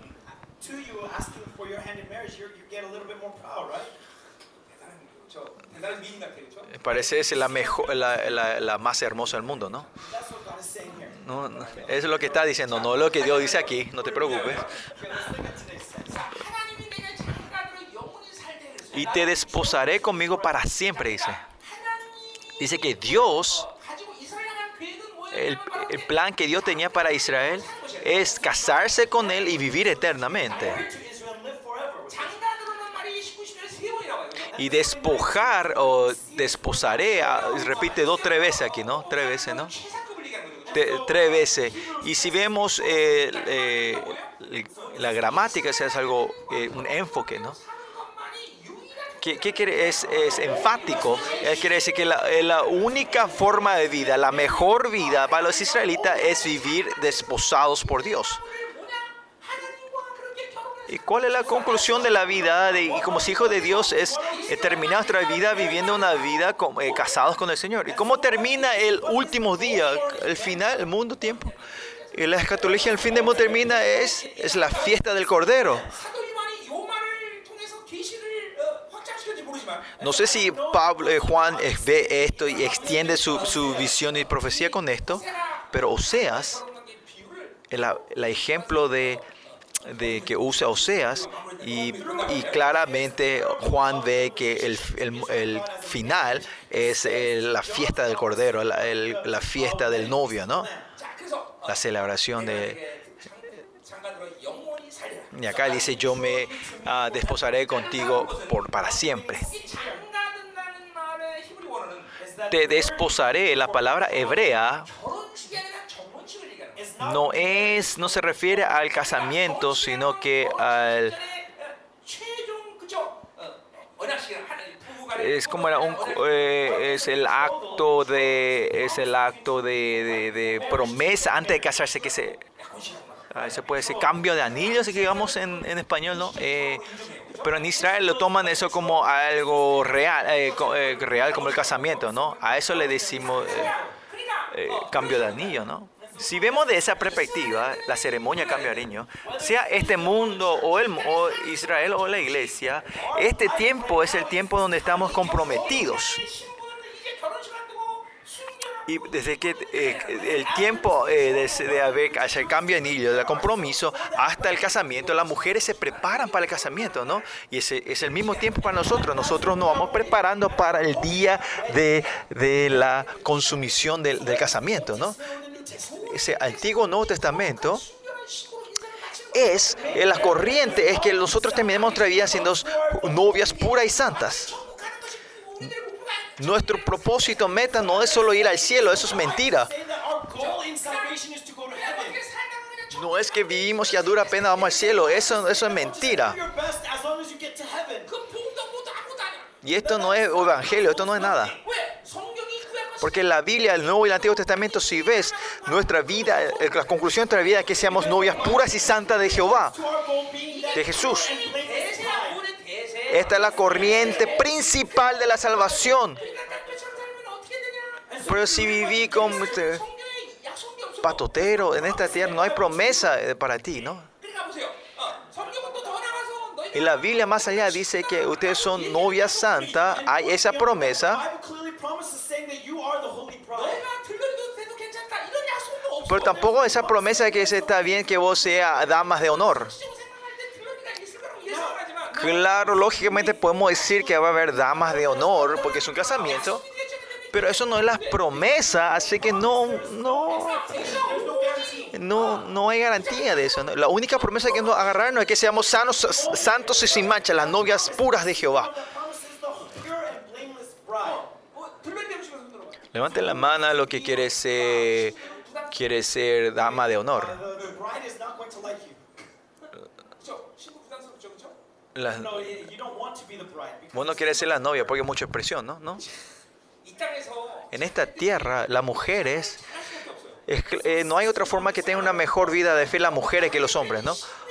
Porque las mujeres saben eh, esta, esta filosofía de ser novia. Pues nosotros los hombres no sabemos lo que es ser novia, ¿no? Y tengo este sentido de inferioridad por...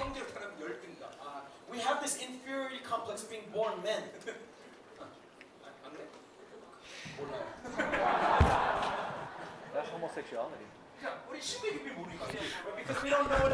Porque bueno sabemos que esta es la novia, ¿no?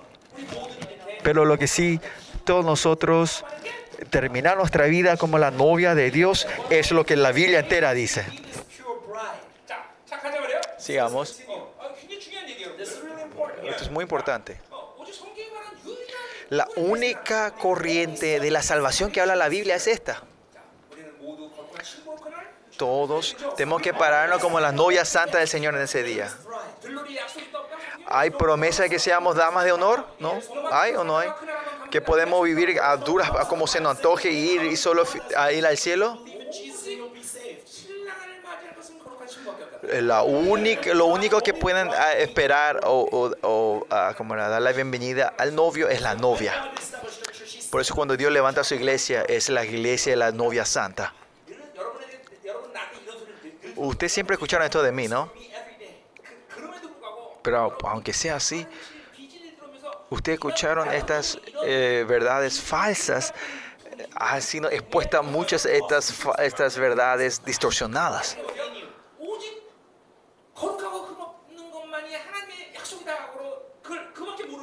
La gente que solo saben de esta promesa, la única promesa que seamos santos y sin mancha delante de Dios, la reacción de su vida de fe es clara. Él, esa persona no puede dejar, aguanta algo que, que, que, que ensucie esto, o haya obstáculos. Claro que haya tiempo que pueda dejar, pero no van a dejar por largo tiempo aguantar esto. Esto tiene una evidencia clara para ustedes. Pero aunque vivan a dura pena, yo solo voy al cielo. Y la gente que tiene esta, esta verdad distorsionada entre ustedes, ese estado que está desordenado con Dios, no, no, no hace sentir mucho dolor. A la gente que tiene esta verdad clara dentro de Dios, en relación con Dios, si hay algo desordenado, no aguanta, no va a poder aguantar dejar así. Pero la gente que está expuesta a estas verdades falsas o verdades distorsionadas, viven así la vida como se le antoja. No importa aunque no oren. Por eso no importa si es en santidad o a duras penas. Pero la gente que toma que es la única promesa de Dios para mí que yo soy santos y sin mancha, la, novia santa, no vas a poder dejar y aguantar y tolerar estas cosas desordenadas con la relación con Dios. Por eso tienen que ver cuán peligroso es que ustedes hayan expuesto a estas verdades falsas si son expuestos a estas verdades falsas, ustedes continuamente van a ir tapando y van a sobrepasar esto.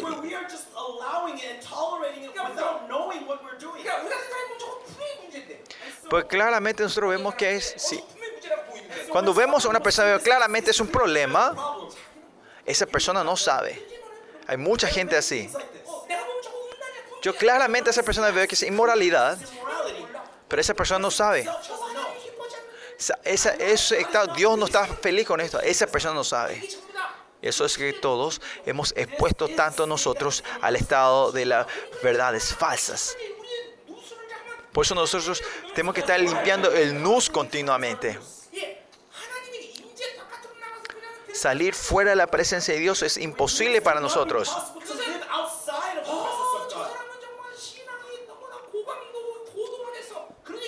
No estamos hablando, ay, este es un, super nivel de, fe, espiritualidad, no.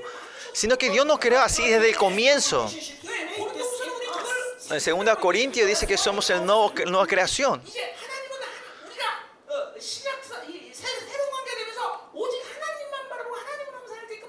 Y Dios nos creó en este nuevo pacto que solo vivamos de Dios y solo podamos mirar a Él.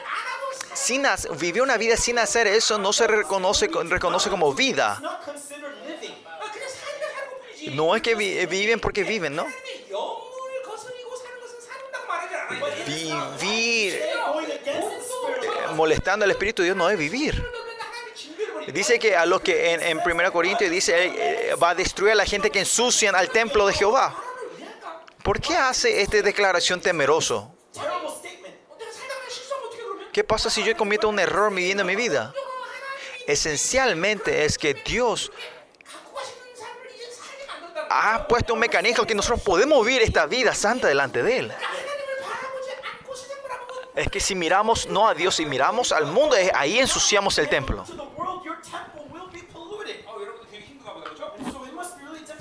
¿Está difícil para ustedes? Yo no puedo vivir así, ustedes dicen. Yo voy a vivir así como así nomás. Va a ser muchos que están eh, eh, están viendo. Esto es ataque de, de incredulidad, chicos. Sigamos. Claro, estamos hablando que estamos en un estado de comprometido, de, compromiso, no cambio anillos. Pero continúa diciendo, y te despojaré conmigo para siempre, te despojaré conmigo en justicia, juicio, benignidad y misericordia, ¿no? Entonces, este novio, cuando viene a esta novia, ¿qué, qué, qué va a hacer? tiene que dar el dote, el dote, ¿no? El dote. El novio da el dote, el dinero, el pago por la novia, ¿no? Ustedes saben todo ustedes esto, ¿no? ¿Y cuál es el dote que trae el novio aquí? El, el pago que él trae es justicia, juicio, benignidad y misericordia. Y versículo 20 dice hasta fidelidad. 1, 2, 3, 4, 5. Trae 5 cinco, cinco, cinco pavos. Y trae 5 dotes para el casamiento.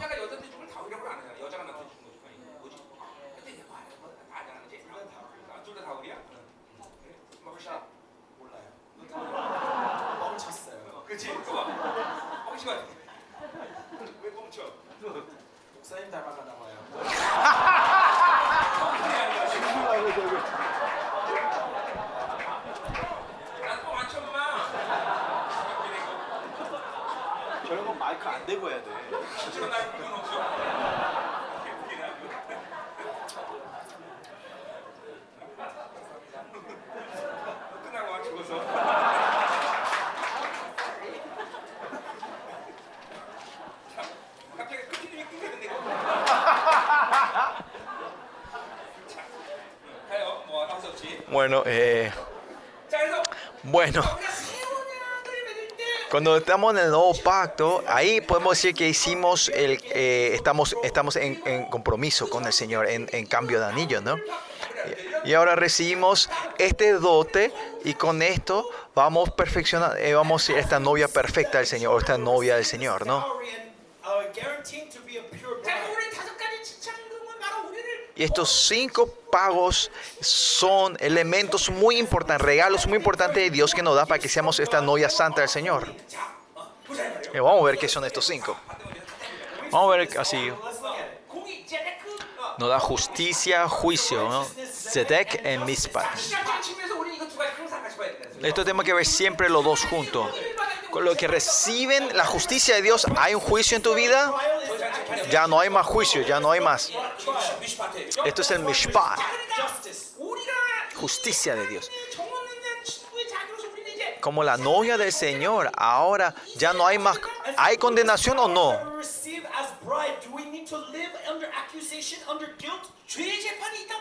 ¿Hay juicio de tus pecados? Ya no existe más. ¿Por qué? Porque el poder de la sangre de Cristo dice que no se acordará más de tus, tu pecado. Y cuando nos arrepentimos, ahora el nuestro ser completo se limpia completamente. Cuando más nos arrepentimos, nuestro espíritu va perdiendo el el, el, el, el, pecado, va perdiendo poder autoridad sobre tu vida. Por eso, entre el, regalo que Dios nos trae, lo más importante es la justicia. Justicia es muy importante, ¿no? que tenemos condenación o tenemos eh, culpabilidad, todavía estamos bajo el juicio, ¿no? En Romanos se dice, estamos viendo de, la conciencia, que, la lista de tus pecados está en tu conciencia. Tenemos que estar limpiando esto con la sangre de Cristo todos los días nosotros. Que tenemos que tener eh, corazón limpio, buena conciencia y fe no fingida. que tengamos esta condenación o acusación es que no estamos siendo ensuciados nosotros. Lo que reciben esta condenación es que tu espíritu se está haciendo ensuciados. Y esto también es influencia del sincretismo. Porque hay este estándar de comparación con el mundo. Es así, ¿no? El mundo continuamente es blanco, blanco, blanco. Pero ¿por qué la iglesia continuamente es rojo? ¿Por qué Dios dice que es rojo? Por esta continua comparación no podemos, no podemos recibir la cosa de Dios, la justicia de Dios. Esto también es sincretismo. Esto yo hablé cuando hablamos sobre el nus la vez pasada, ¿no? La gente que ve en la luz esencial de Dios tienen el, eh, la habilidad de filtrar la luz. Pero la gente que no ha vivido la luz de Dios no tienen el, filtro de, filtrar la cosa del mundo. Y pensar que la luz, la luz del mundo es verdad y eso es, todo verdad, ¿no? Que casi todos están en la decepción, en, la, en el engaño. No hace falta que hable el nus otra vez, ¿no? Por eso miren, que ustedes reciban acusación es que ustedes continuamente van poniendo en la energía, en la fe de ustedes. La justicia, la justicia eh, te da fuerza para salir al Señor. No, eh, para poder salir al Señor es la fuerza, viene de la justicia. Pero estas acusaciones y condenaciones van perdiendo esta fuerza. Antes le dije, se guarda, hablé el ejemplo del auto que, que patina en vez de estar arrancar, va patinando y sin poder arrancar strength goes to the wheels properly, it should just explode off the line, but instead it just spins.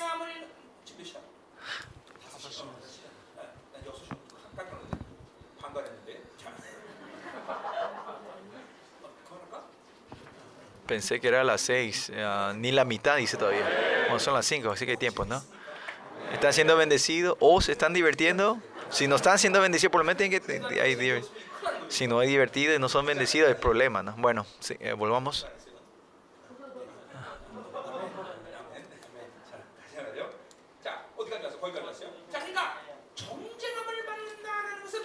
que seamos siendo recibiendo condenados, podemos decir, hemos perdido eh, la concentración, la concentración de la fe, digamos, ¿no? y el que está en medio, bajo de la acusación, no hay forma que tengan eh, poder en la fe, porque Dios comienza todo en su justicia. Ah, tenemos que tener su justicia para tener la fe, tenemos que tener justicia para tener su amor. Por eso la acusación es algo muy peligroso.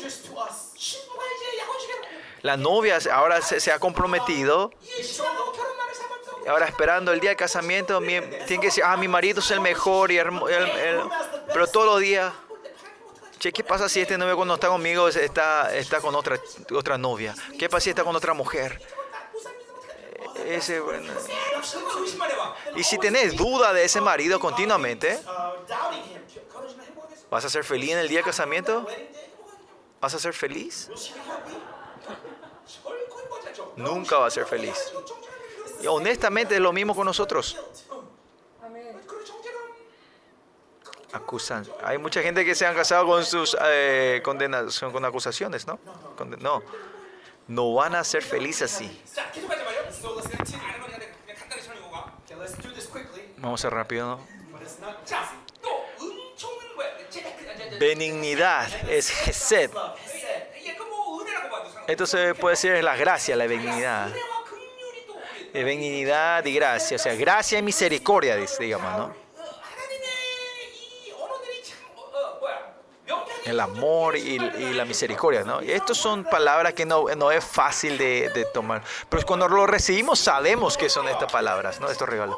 Por eso el amor, la palabra de Dios es algo que tenemos que alimentar. ¿eh? Vamos a tratar de explicar esto, ¿no? Hebreos 4, 11. La razón que salimos al trono de Jehová es para recibir la gracia y misericordia, dice. No sabemos lo que es. Es algo muy importante que salimos al trono de la gracia a recibir la gracia y la misericordia, dice. ¿Qué es gracia? Es el regalo de Dios. Como dijimos hace rato, eh, Dios es responsable de todo. No tienen que tener duda de esto. Si esto tienen duda, ahí es el problema que Él vino a molestarnos, Él nos, sedu nos, sedució primero. Yo soy responsable de mi esposa porque yo le seducí a mi esposa, ¿no?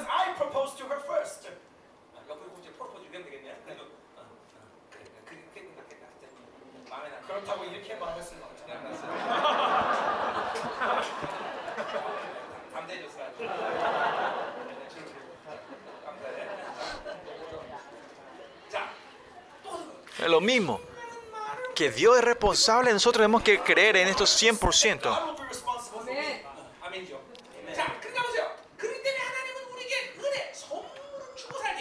Por eso el Señor, vivimos, nosotros vivimos de la gracia, de los regalos de Dios.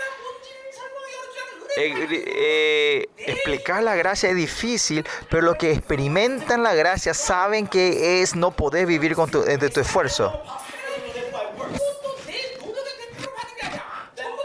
Lo que todo lo que te dio no es recompensa de tu obra, sino que todo lo que Dios te regaló, Dios te dio gratis. El Espíritu es gratis, Él vino gratuitamente. Cuanto la gracia más grande, el regalo de Dios es mayor. La unción, ¿lo recibo con mi esfuerzo? No. El, el, el fuego yo recibo, no, esto es regalo de Dios. que seamos fuertes en la gracia es que mucho de su regalo está dentro de nosotros, ¿no? Que cuando estamos llenos del poder de la gracia, no es más posible vivir nuestro esfuerzo. Para levantarnos como la novia de Dios es, es la gracia, no mi esfuerzo.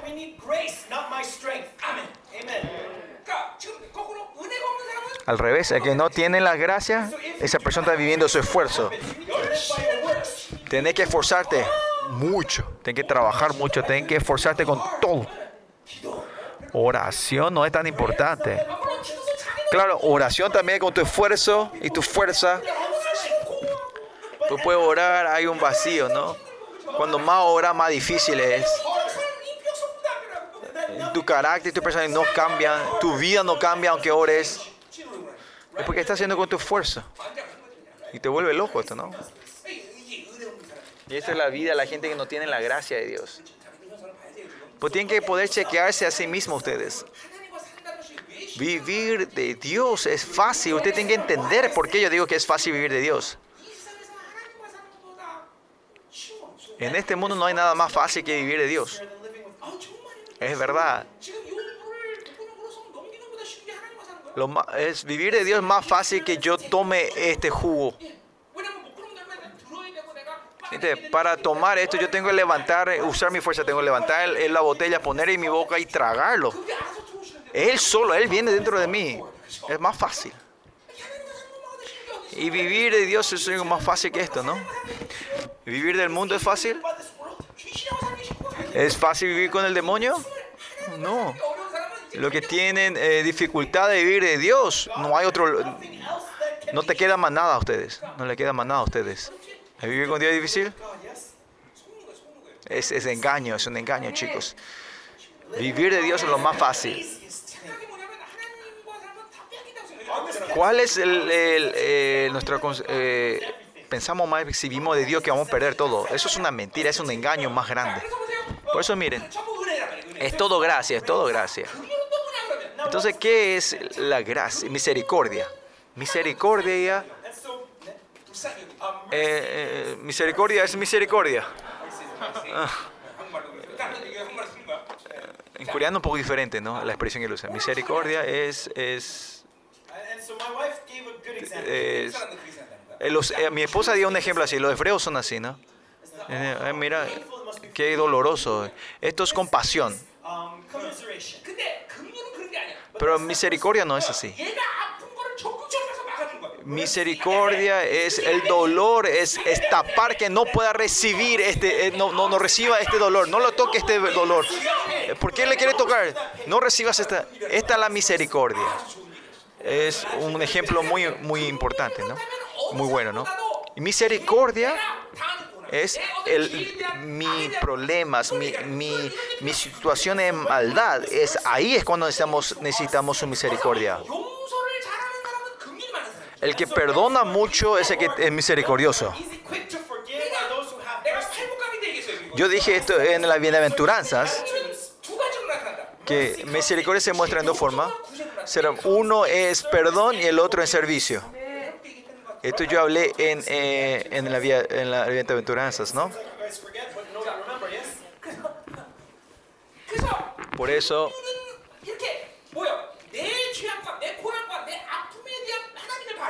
mi- la misericordia es, es, eh, como el respo- eh, la respuesta o reacción a mis dolores y a mis pecados. No es todos así, pero la mayoría es eh, la esencia, el núcleo es eso. ¿Qué quiere decir esto? De que eh, no importa en qué situación de sufrimiento y el pecado esté, su misericordia aparece con justicia.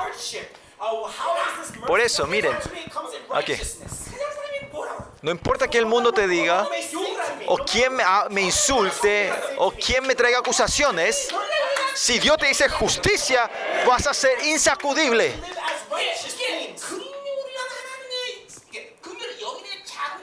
La misericordia, ¿se acuerdan? Esta palabra viene del útero mujer, del perdón, vientre de la madre.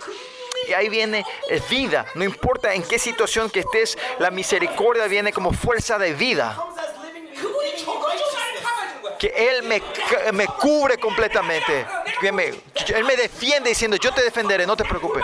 Yo, yo, que yo, yo, que me golpeen a mí, vos no recibas, yo, yo te cubro, yo tengo cubrir, yo te cubro. Eh, los hombres es, oh, llega un punto que no podemos, te es capaz, ¿no? Este, pero Dios hasta el final te va a tapar. Dice, no, no, no, hasta el final yo soy responsable de ti. Hasta el final.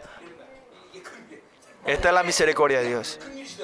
¿Tenemos que tener la misericordia o no? Los que son fuertes en su misericordia tienen una fe clara que Dios me protege, la protección de Dios, que tienen reacción a la justicia de Dios. Por eso ven cuán limpio y puro serán ustedes, ¿no? ¿Qué más dice? Versículo 20. Eh, con fidelidad dice, te, te desposaré conmigo en fidelidad. En, hebreo, emet, emesh, es verdad. Emet se puede decir, se puede sentir eh, en, fe, en, verdad, o, fe o fidelidad. Ayer solo hablé la verdad, ayer cuando hablamos de esto. ¿no?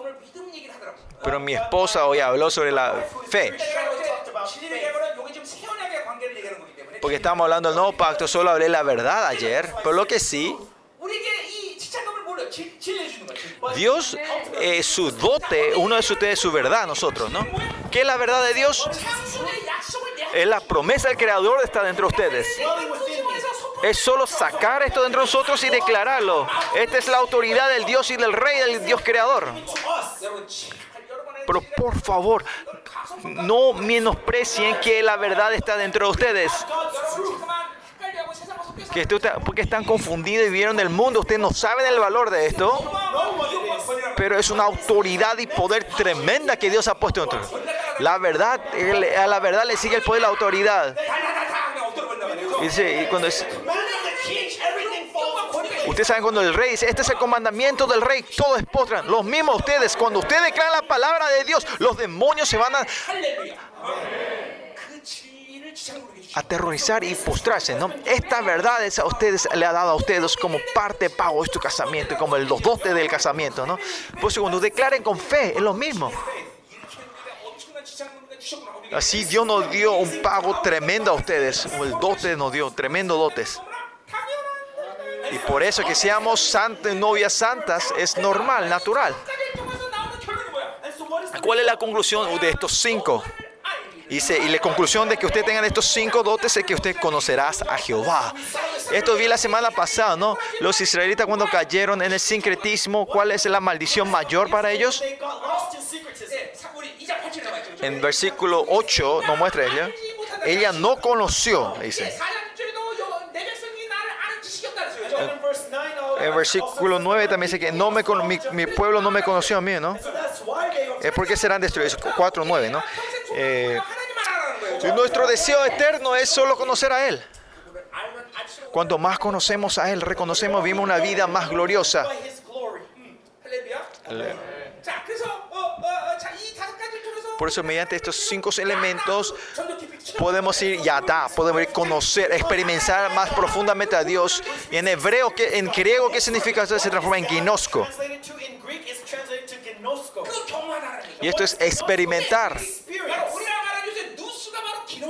El nus viene de la palabra el ginosco.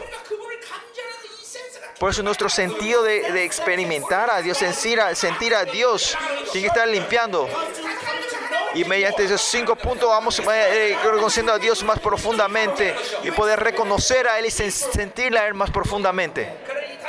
Por eso estos cinco dotes, es cuán tremendos son estos. Aleluya. Por eso el nuevo, de esta nueva relación de pactos, con estos cinco elementos, ¿qué, clase de hombres o seres seremos? Habla el versículo 21. Dice, en aquel tiempo responderé, dice Jehová, y ahora cuando él, que es una relación, cuando ellos oran, Dios responde. Antes, en el Antiguo Testamento, antes, cuando, antes, antes, antes de, de, de, su corrupción, Dios le respondía a Israel. Pero los, ustedes que sean cero no pacto, eh, que Dios responda es de otro nivel, de otra dimensión. Porque es de otra dimensión, de otro nivel, veremos hoy. Él dice que Jehová responderá en ese día. Pero ¿qué pasa cuando Él responde? Yo responderé a los cielos, dice. Los cielos, ¿no? En plural, ¿no? ¿Qué es los cielos? Habla del primer, segundo y tercer cielo. Dios va a responder a, los, a todos los cielos.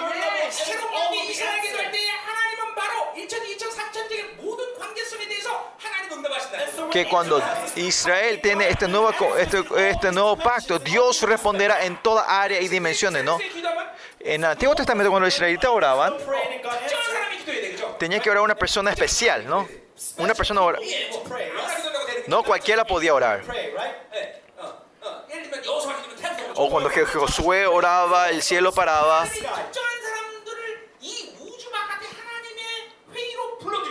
Y hay gente, a estos le llama Mica, Jeremías, a ellos le invitaba a, este, a estos lugares especiales, ¿no?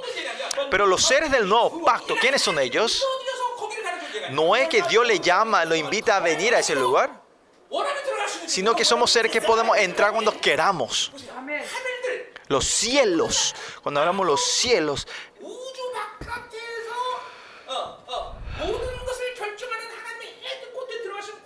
Tenemos la autoridad de entrar, de entrar a, la casa central de Dios, donde puede, eh, que, existe fuera de toda la creación y controla toda la creación. ¿no? Que seamos los seres nuevos pacto de Dios, las nuevas criaturas. Dios ha dejado que podamos vivir una vida de como una vida di, una, como seres divinos. Pero ¿por qué estas palabras no le toca a ustedes? ¿No significan a ustedes? Es porque tus espíritus están muy pesados, eh, eh, muy, muy carnales. Es porque tu espíritu no está libre, no entienden eso que decir que decimos vengan al trono de la gracia. Porque tu espíritu tan atado y pesado no vas a poder entrar, ¿no entendés? Tienes que ser libre para poder entrar y en, conocer esto. Tenés que tener en el estado corazón limpio y ver a Dios. Si tu corazón está tan limpio, ¿cómo vas a poder ver? No vas a poder verlo.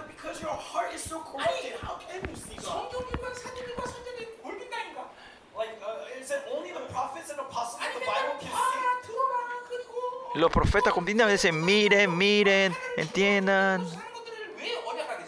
¿Por qué hay una promesa que somos seres seamos mejor, eh, que trasciende la creación? Porque esto es una realidad. Ustedes viendo a este pastor inútil, ustedes sienten esto, ¿no? ¿De dónde salen estas revelaciones? ¿Es ¿Yo estudié?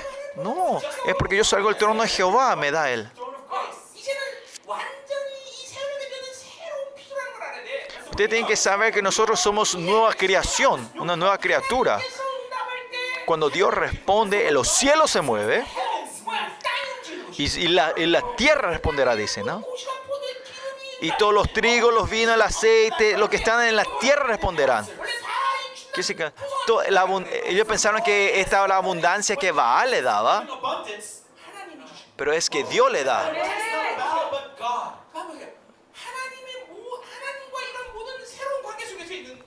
Todos los seres que están en esta, esta relación con Dios, esta nueva relación, no hay obstrucciones el trabajo, sea la cosa del cielo, la cosa de la tierra, no hay obstáculos. Toda esta respuesta de Dios, ¿para quién? Es, él responde a Israel, a Jezreel. ¿Quién es Jezreel? Es que Dios es el que planta con la corrupción de Israel se transforma en, nombre de, que derrama la sangre. Pero cuando, cuando este nombre de Israel es renovado, es que Dios va a plantar y Dios va, a dar frutos el mundo que eh, la vida donde Dios planta y él saca los frutos. Yo hago no, Dios da todo eso. ¿no? Eso es ese Jezreel. al, nosotros oramos a Dios y Él responde a los cielos y a la tierra. ¿Es para quién es esto? Es para Israel. La iglesia e Israel son los centros de que mueve la creación. Esto es lo que quiere decir el pasaje hoy, ¿no?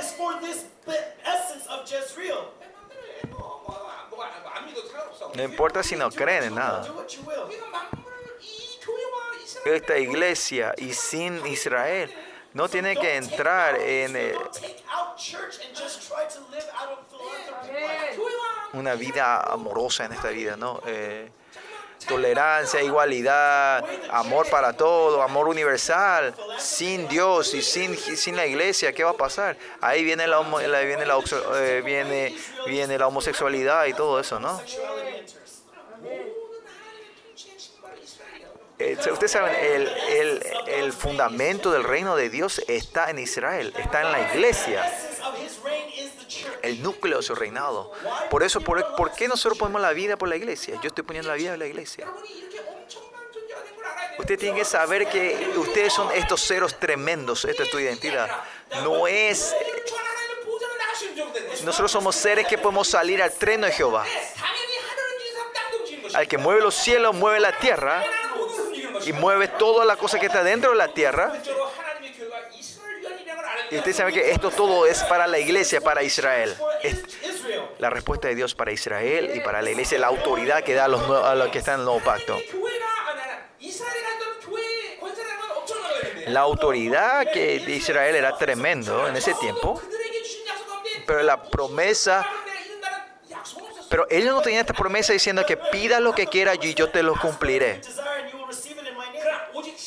Solo en el Nuevo Testamento, a los seres del Nuevo Pacto, a ellos son los que pueden pedir entonces y Dios le, responderá. ¿Por qué? Porque Él está dentro de nosotros. Y ahora podemos abrir los cielos. Pues en, en Santiago 5 yo dije esto. Nuestra autoridad, tienen que creer que nuestra autoridad es que los cielos sean unas puertas automáticas. Ahora, dentro de poco se habrá la, la, el tiempo, los remanentes. Usted tiene que orar por esa gloria y experimentar. Van a ver cómo el mar rojo se abre otra vez, se dividirá, cómo van a caer el cielo otra vez. Si no creen esto, van a, se, van a lastimarse ustedes. Así que crean que va a venir un tiempo que, que la sin la oración no vamos a poder sobrevivir nosotros que Dios va a responder a tus oraciones día a día para que puedan vivir y te va a subastecer las necesidades día a día mediante tus oraciones. Con este corona que no es nada, estamos un tiempo que vivimos casi es como de esa manera. Sin la fe es un tiempo no va a poder vivir. Estamos un tiempo ya es imposible vivir sin saber nuestra identidad. Vivir sumergidos en el mundo es imposible. Vivir con tu cabeza es imposible. Vivir de lo que yo tengo también es imposible. Van a vivir con lo que ustedes tienen, van a vivir con tu cabeza, van a vivir lo que yo sé, lo que tu conocimiento. Traten, no va a pasar nada. No va a pasar nada. Sigamos. Versículo 23. Dice, y la sembraré para mí en la tierra. Hasta el versículo 22 habla del nuevo pacto, del viejo, el nuevo Israel, se refiere a la gente del nuevo pacto. Pero el versículo 23 habla sobre los remanentes de los gentiles. y cuando la, y la sembraré para mí en la tierra, en la tierra es que los gentiles. Y esto habla más tarde en este versículo que dice, para mí, repite dos veces hoy, en el capítulo 3.2 también eh, para mí. Cuando los hombres hablan para mí un beneficio propio, ¿no? Pero cuando Dios dice para mí, es su gloria y justicia y su amor va a requerir manifestar mediante ustedes. En ti, ¿no? Habla sobre el beneficio de los hijos de Dios, no para sí. Dice que para mí, dice, en la tierra, Él plantó la iglesia para sí mismo, ¿no? ¿Por qué decimos que este es, este es eh, los gentiles? Como dicen los otros profetas, dice, a los a los, los, a los tendré misericordia, a los que no recibieron la, misericordia, ¿no? A los que no son mis pueblos serán mis pueblos. ¿A quiénes son ellos? Estos son los gentiles, ¿no? Ellos serán mi, mi, mi pueblo, ¿no? Y él dirá, y ellos dirán, Dios mío, Dios es mío, ¿no? Por Dios, intensamente, José habla sobre eh, eh, de la profecía sobre Israel y después el versículo 23 habla de los gentiles, ¿no? No es Israel físicamente, sino a los gentiles también. Pacto es para los que son israelitas o los gentiles, es lo mismo, ¿no? Por lo que sí, Dios para ellos, Dios está plantando para sí mismo en la tierra. Nos capítulo 3, habla sobre la restauración de, las parejas, ¿no? Y esta restauración eh, se muestra con la, eh, con la relación de Oseas y su esposa, ¿no? esto continuamente está hablando sobre la relación de Dios con Israel. Versículo 3.1 dice, me dijo otra vez Jehová, ve ama a una mujer amada a su compañero, aunque adultera, como el amor de Jehová con los hijos de Israel.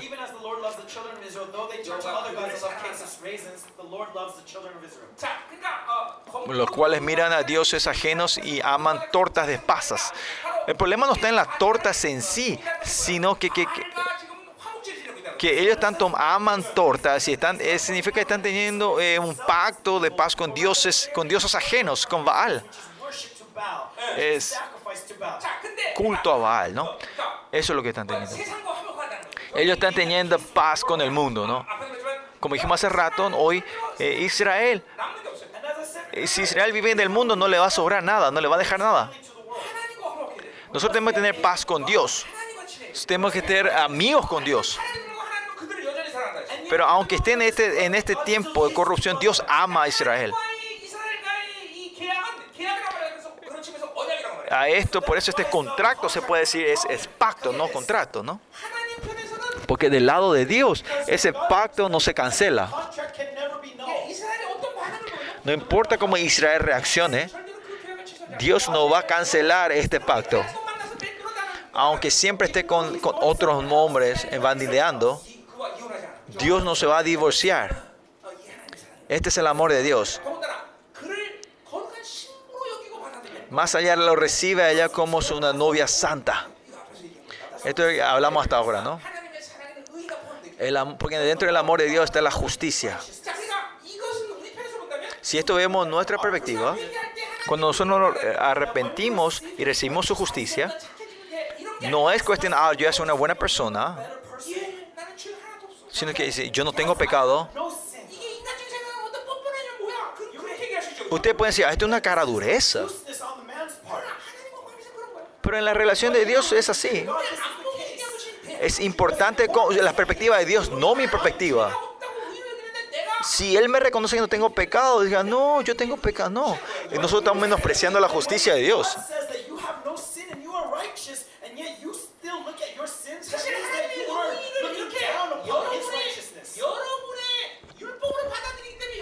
es porque ustedes lo reciben con tu justicia, con tu, ley, el legalismo. Vos pensás que no está siendo santo, no está siendo puro, no está siendo santificado. Recibir su justicia es el secreto que nos puede santificar a nosotros. Podemos tener una vida santa. El poder la sangre es eso, es así. La sangre de Cristo es la confirmación del amor. Es porque Dios me ama. Por eso me mire, nos mira de esa manera. Porque si Dios no nos mira así, no nos puede amarnos a nosotros, ¿no? ¿Cómo Él puede amar al pecado, al pecador?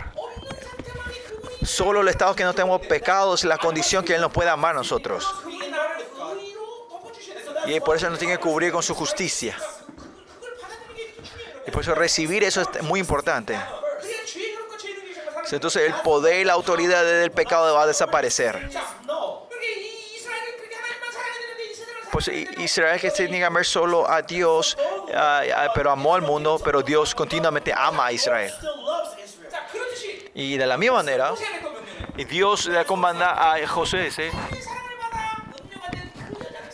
que ame a, a esa mujer que adultera, que se fue a amar a otra persona, ¿no?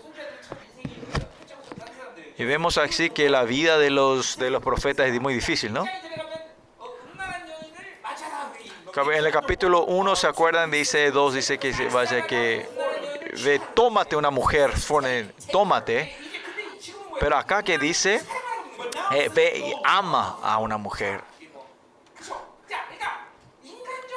Humanamente, esa mujer que te engañó y fue otro hombre, es imposible amar a esa mujer otra vez, ¿no? Pero acá se comanda para que ame a esa persona. ¿Por qué? Porque José es el que recibió el amor de Dios. Por eso miren, amar a, eh, el comandamiento de Dios es amar a tus enemigos. ¿Por qué esto es posible? Amar a nuestro enemigo. Porque el amor que Dios amó a un pecador como yo está dentro de mí. Yo puedo amar a los otros. No es que porque vos sos pecador y te, te aguanta dura pena diciendo, no es que así recibe a Israel, de esa manera. Si es de verdad que Dios acepta de esa manera a Israel, Israel no tiene esperanza.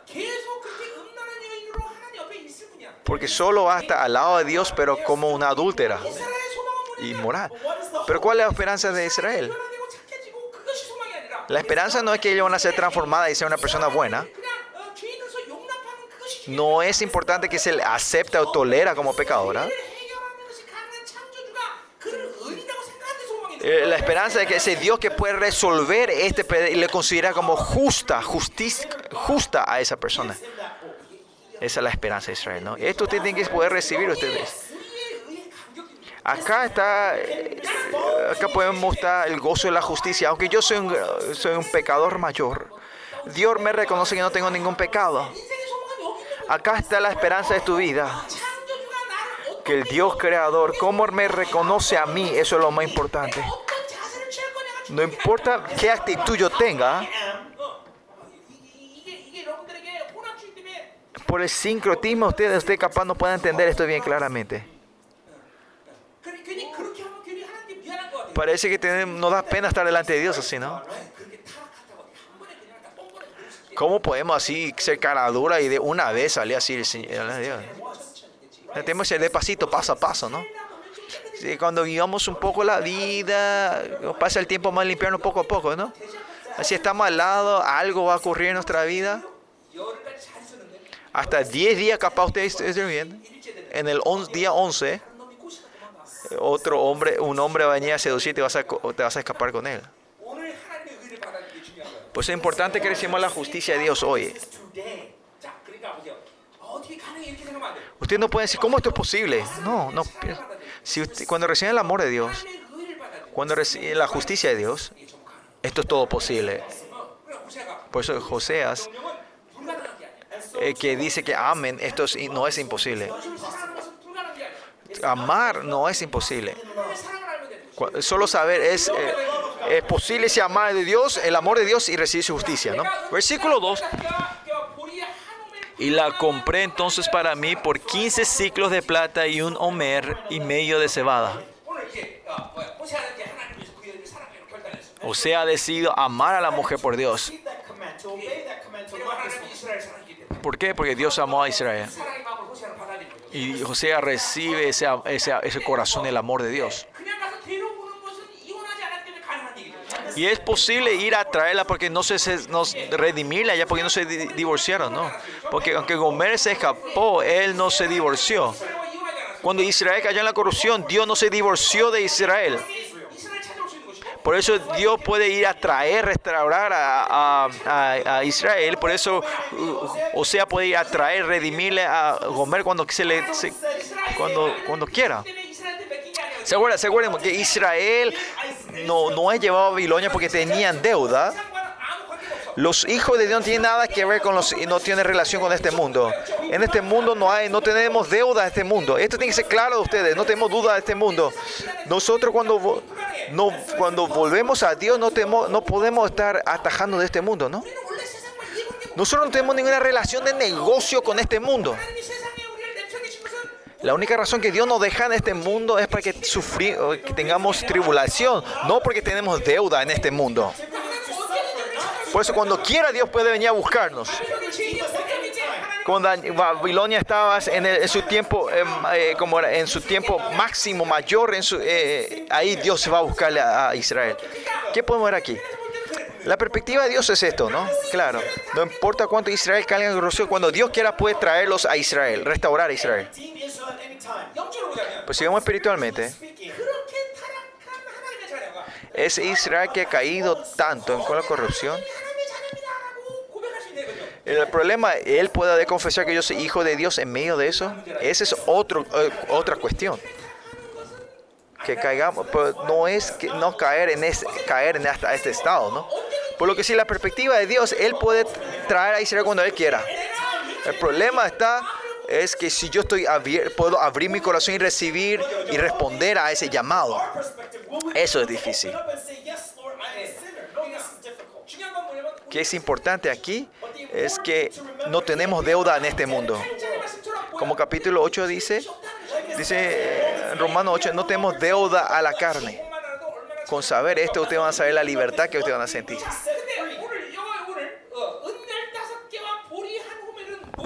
¿Y qué es entonces este precio que paga? 15, 15 ciclos de plata y un homer y medio de cebada, ¿no?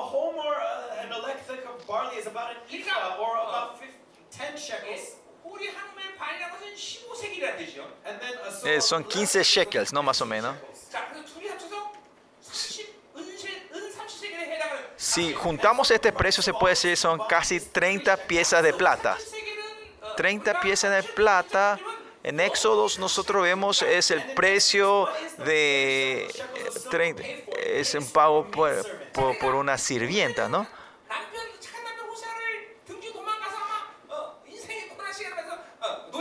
Seguramente parece que Gomer dejó a su marido y se fue, con, eh, fue, habrá entrado como esclava, ¿no?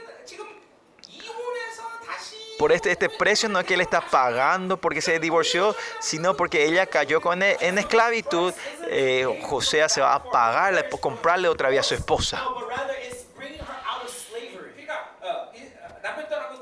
Por eso, si te, alejas de tu marido, vas a sufrir. No dejen a su marido, chicas. Por eso si ustedes dejan a tu marido Jesús, van a sufrir ustedes. Pero una cosa que tenemos que ver.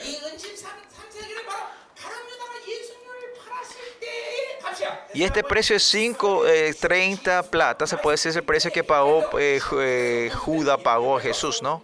¿Se acuerdan de esto?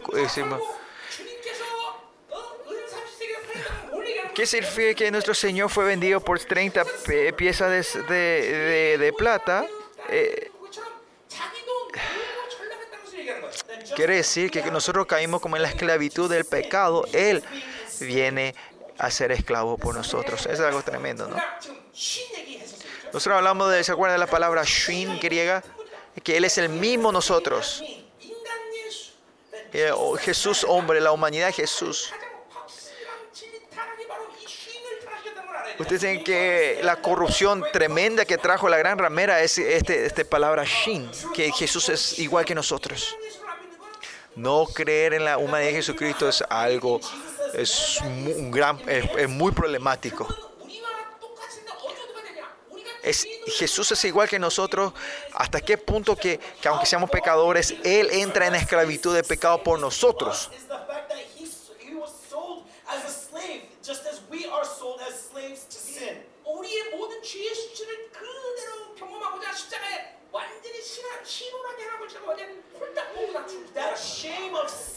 Ah, que él, él toma él, él, como la vergüenza del pecado por nosotros mismos, entra en la cruz y pasa por esa vergüenza como por nosotros.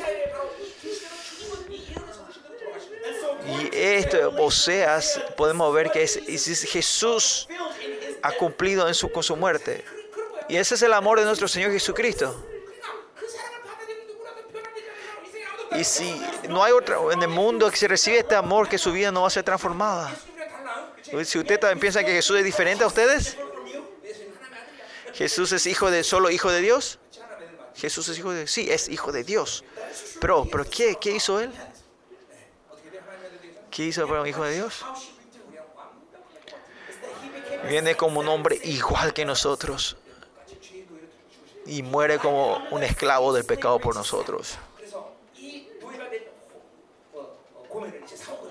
Por eso Gomer, que fue esclava, viene José a redimirlas a ella. Y versículo 3 dice, y le dije, tú serás mía durante muchos días, no fornicarás, ni tomarás otro varón.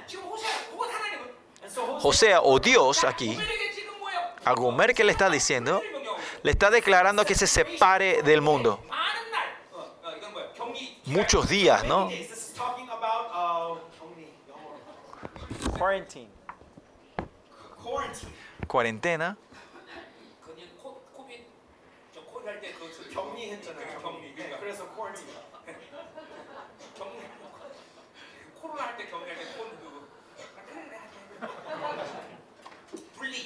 Está hablando separación.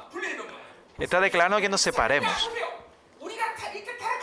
Cuando nosotros somos corrompidos, en el estado que caemos en la corrupción, eh, estamos, no hay esperanza si estamos con el marido al mundo, marido morido, no. Por eso acá declara que se separe claramente. Primeramente es que estés conmigo. Que solo miremos al, al marido. O sea, aunque en ayuno te vayas a, a jugar juegos y estés en el mundo mirando películas, no, no, no tiene sentido, no tiene ef- efectividad.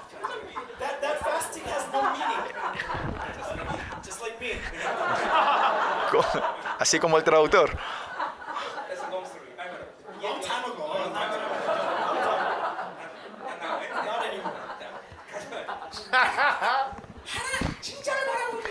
Por eso es importante que miremos lo, verdadero. Solo mirar a Dios. Eh, si es así, no vas a mirar al, mundo y no vas a seguir a otros hombres, a otros maridos. Pero separación, la santidad, es muy importante para el camino de la santidad. Separación, separarnos. No es solo separarnos, sino importante separarnos y mirar al marido verdadero. Es solo poner tus ojos en el Señor. Comenzando desde Hebreos y mirar al Señor. ¿Por qué tan Ahora entendemos por qué es tan importante solo mirar al Señor, ¿no? No hay otra cosa que hacer. Solo mirar a Él. Entonces, ¿qué pasa? Entonces dice, yo haré lo mismo, dice. Lo mismo haré yo contigo. ¿Qué crees? que entonces yo haré mi, yo seré un marido, yo haré todos los deberes de maridos. Porque si no somos las novias santas, el marido no puede hacernos nada a nosotros. Si está siguiendo a otros hombres y las mujeres adulteras, el marido no puede hacer nada a, esa, mujer. Esta relación con Dios. La único secreto que podemos tener una relación correcta con Dios es el que seamos santos. Porque viviendo de Dios ah, los deberes y la autori- deberes, autoridades, poder que Dios tiene hacia con ustedes, ustedes no lo pueden usar, no pueden recibir esas bendiciones? Es porque están muy emergidos, sumergidos en el, en el mundo, ¿no? Porque están perdiendo la santidad. Claro, el- Dios todavía les sigue amando a ustedes. Pero el deber de un marido, hacer los deberes y la autoridad, la gloria, darle a ustedes es otra cuestión. Es diferente. Es solo cuando somos santos esto es posible. Cuando somos santos, Dios va a hacer todo su deber como marido a nosotros, sobre nosotros. Por eso vivimos estos cinco, las deudotas que Dios nos dio a nosotros. Esos regalos que Dios nos dio, ¿no? Y versículo 4 y 5, esto se eh, sobre Israel. Esta es una profecía hacia israelitas. Por muchos días estarán los hijos de Israel sin rey, que no tendrán países ellos, no tendrán una nación. ¿Por cuánto de estos muchos días? Casi 3.000 años, ¿no? O sea, cuando cae en la corrupción tarda mucho, ¿no? Dice que no tienen ni sin príncipe, no tienen líderes. ¿no? por diáspora, estuvieron casi 3.000 años por diáspora, ¿no? Sin sacrificio. Todo el sistema de sacrificio se ha descompuesto. Sin estatua,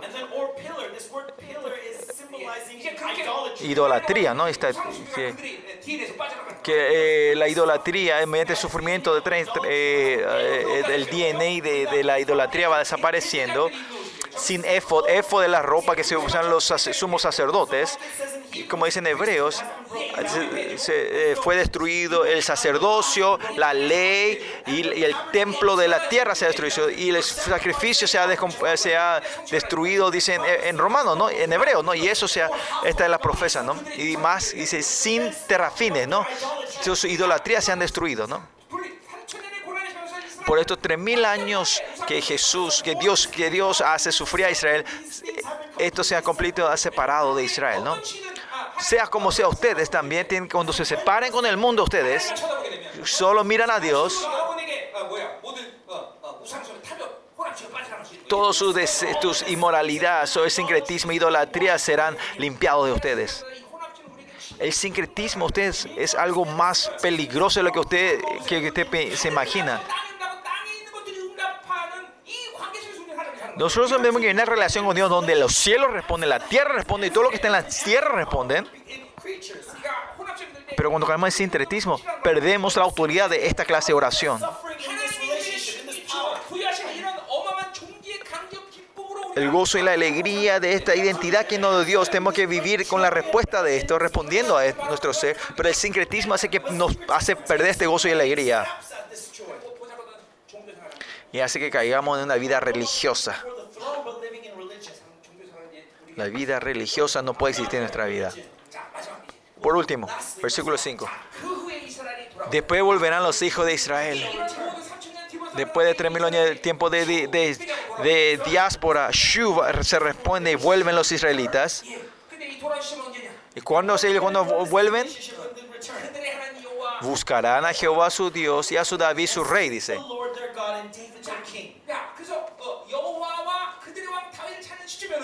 ¿Cuándo es el tiempo que ellos buscan a David y a Jehová?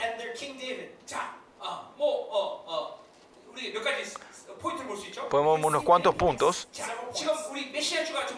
Los mesiánicos están volviendo ahora. Los judíos mesiánicos están volviendo. Desde que Israel comenzó a existir la nación, 1947, podemos seguir, eh, comienza la restauración de Israel. Y como en Zacarías, después de las eh, va a venir el gran tiempo del avivamiento en la segunda parte de, de la gran tribulación y, ahí van a ellos a aprender que Jesús, eh, mediante los dos testigos, van a aprender que que Yeshua es el Mesías. Puede ser ese punto, ¿no? Como Isaí, Mateo, Mateo 24. Cuando ellos declaren que Jesús, el, Jesús va a volver en el último día de la guerra Magedón. Los judíos que están ah, rodeados en Jerusalén, Jesús, si tú eres el Mesías, cuando tienes que volver, ellos hacen esta confesión.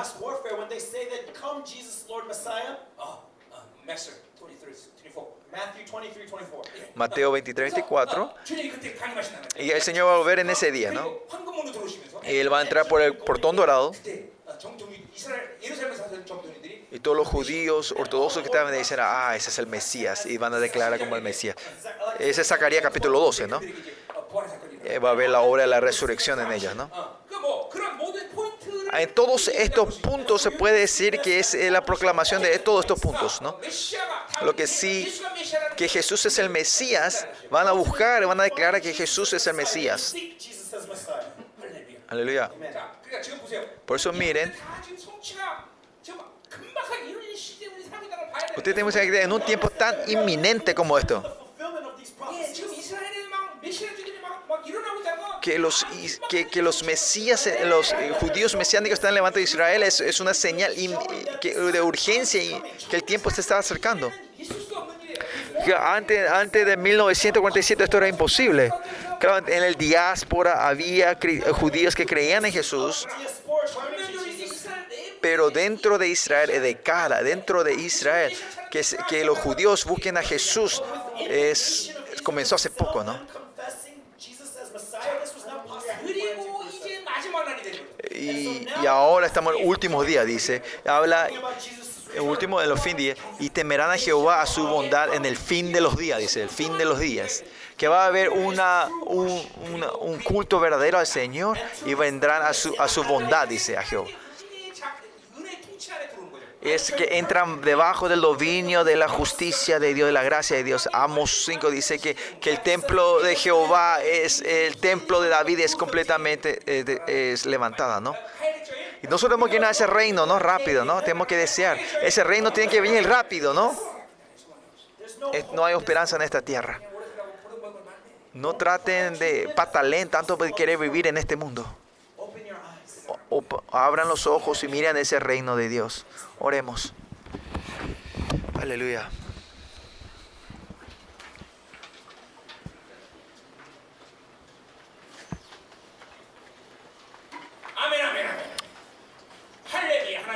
Oh Señor, te damos las gracias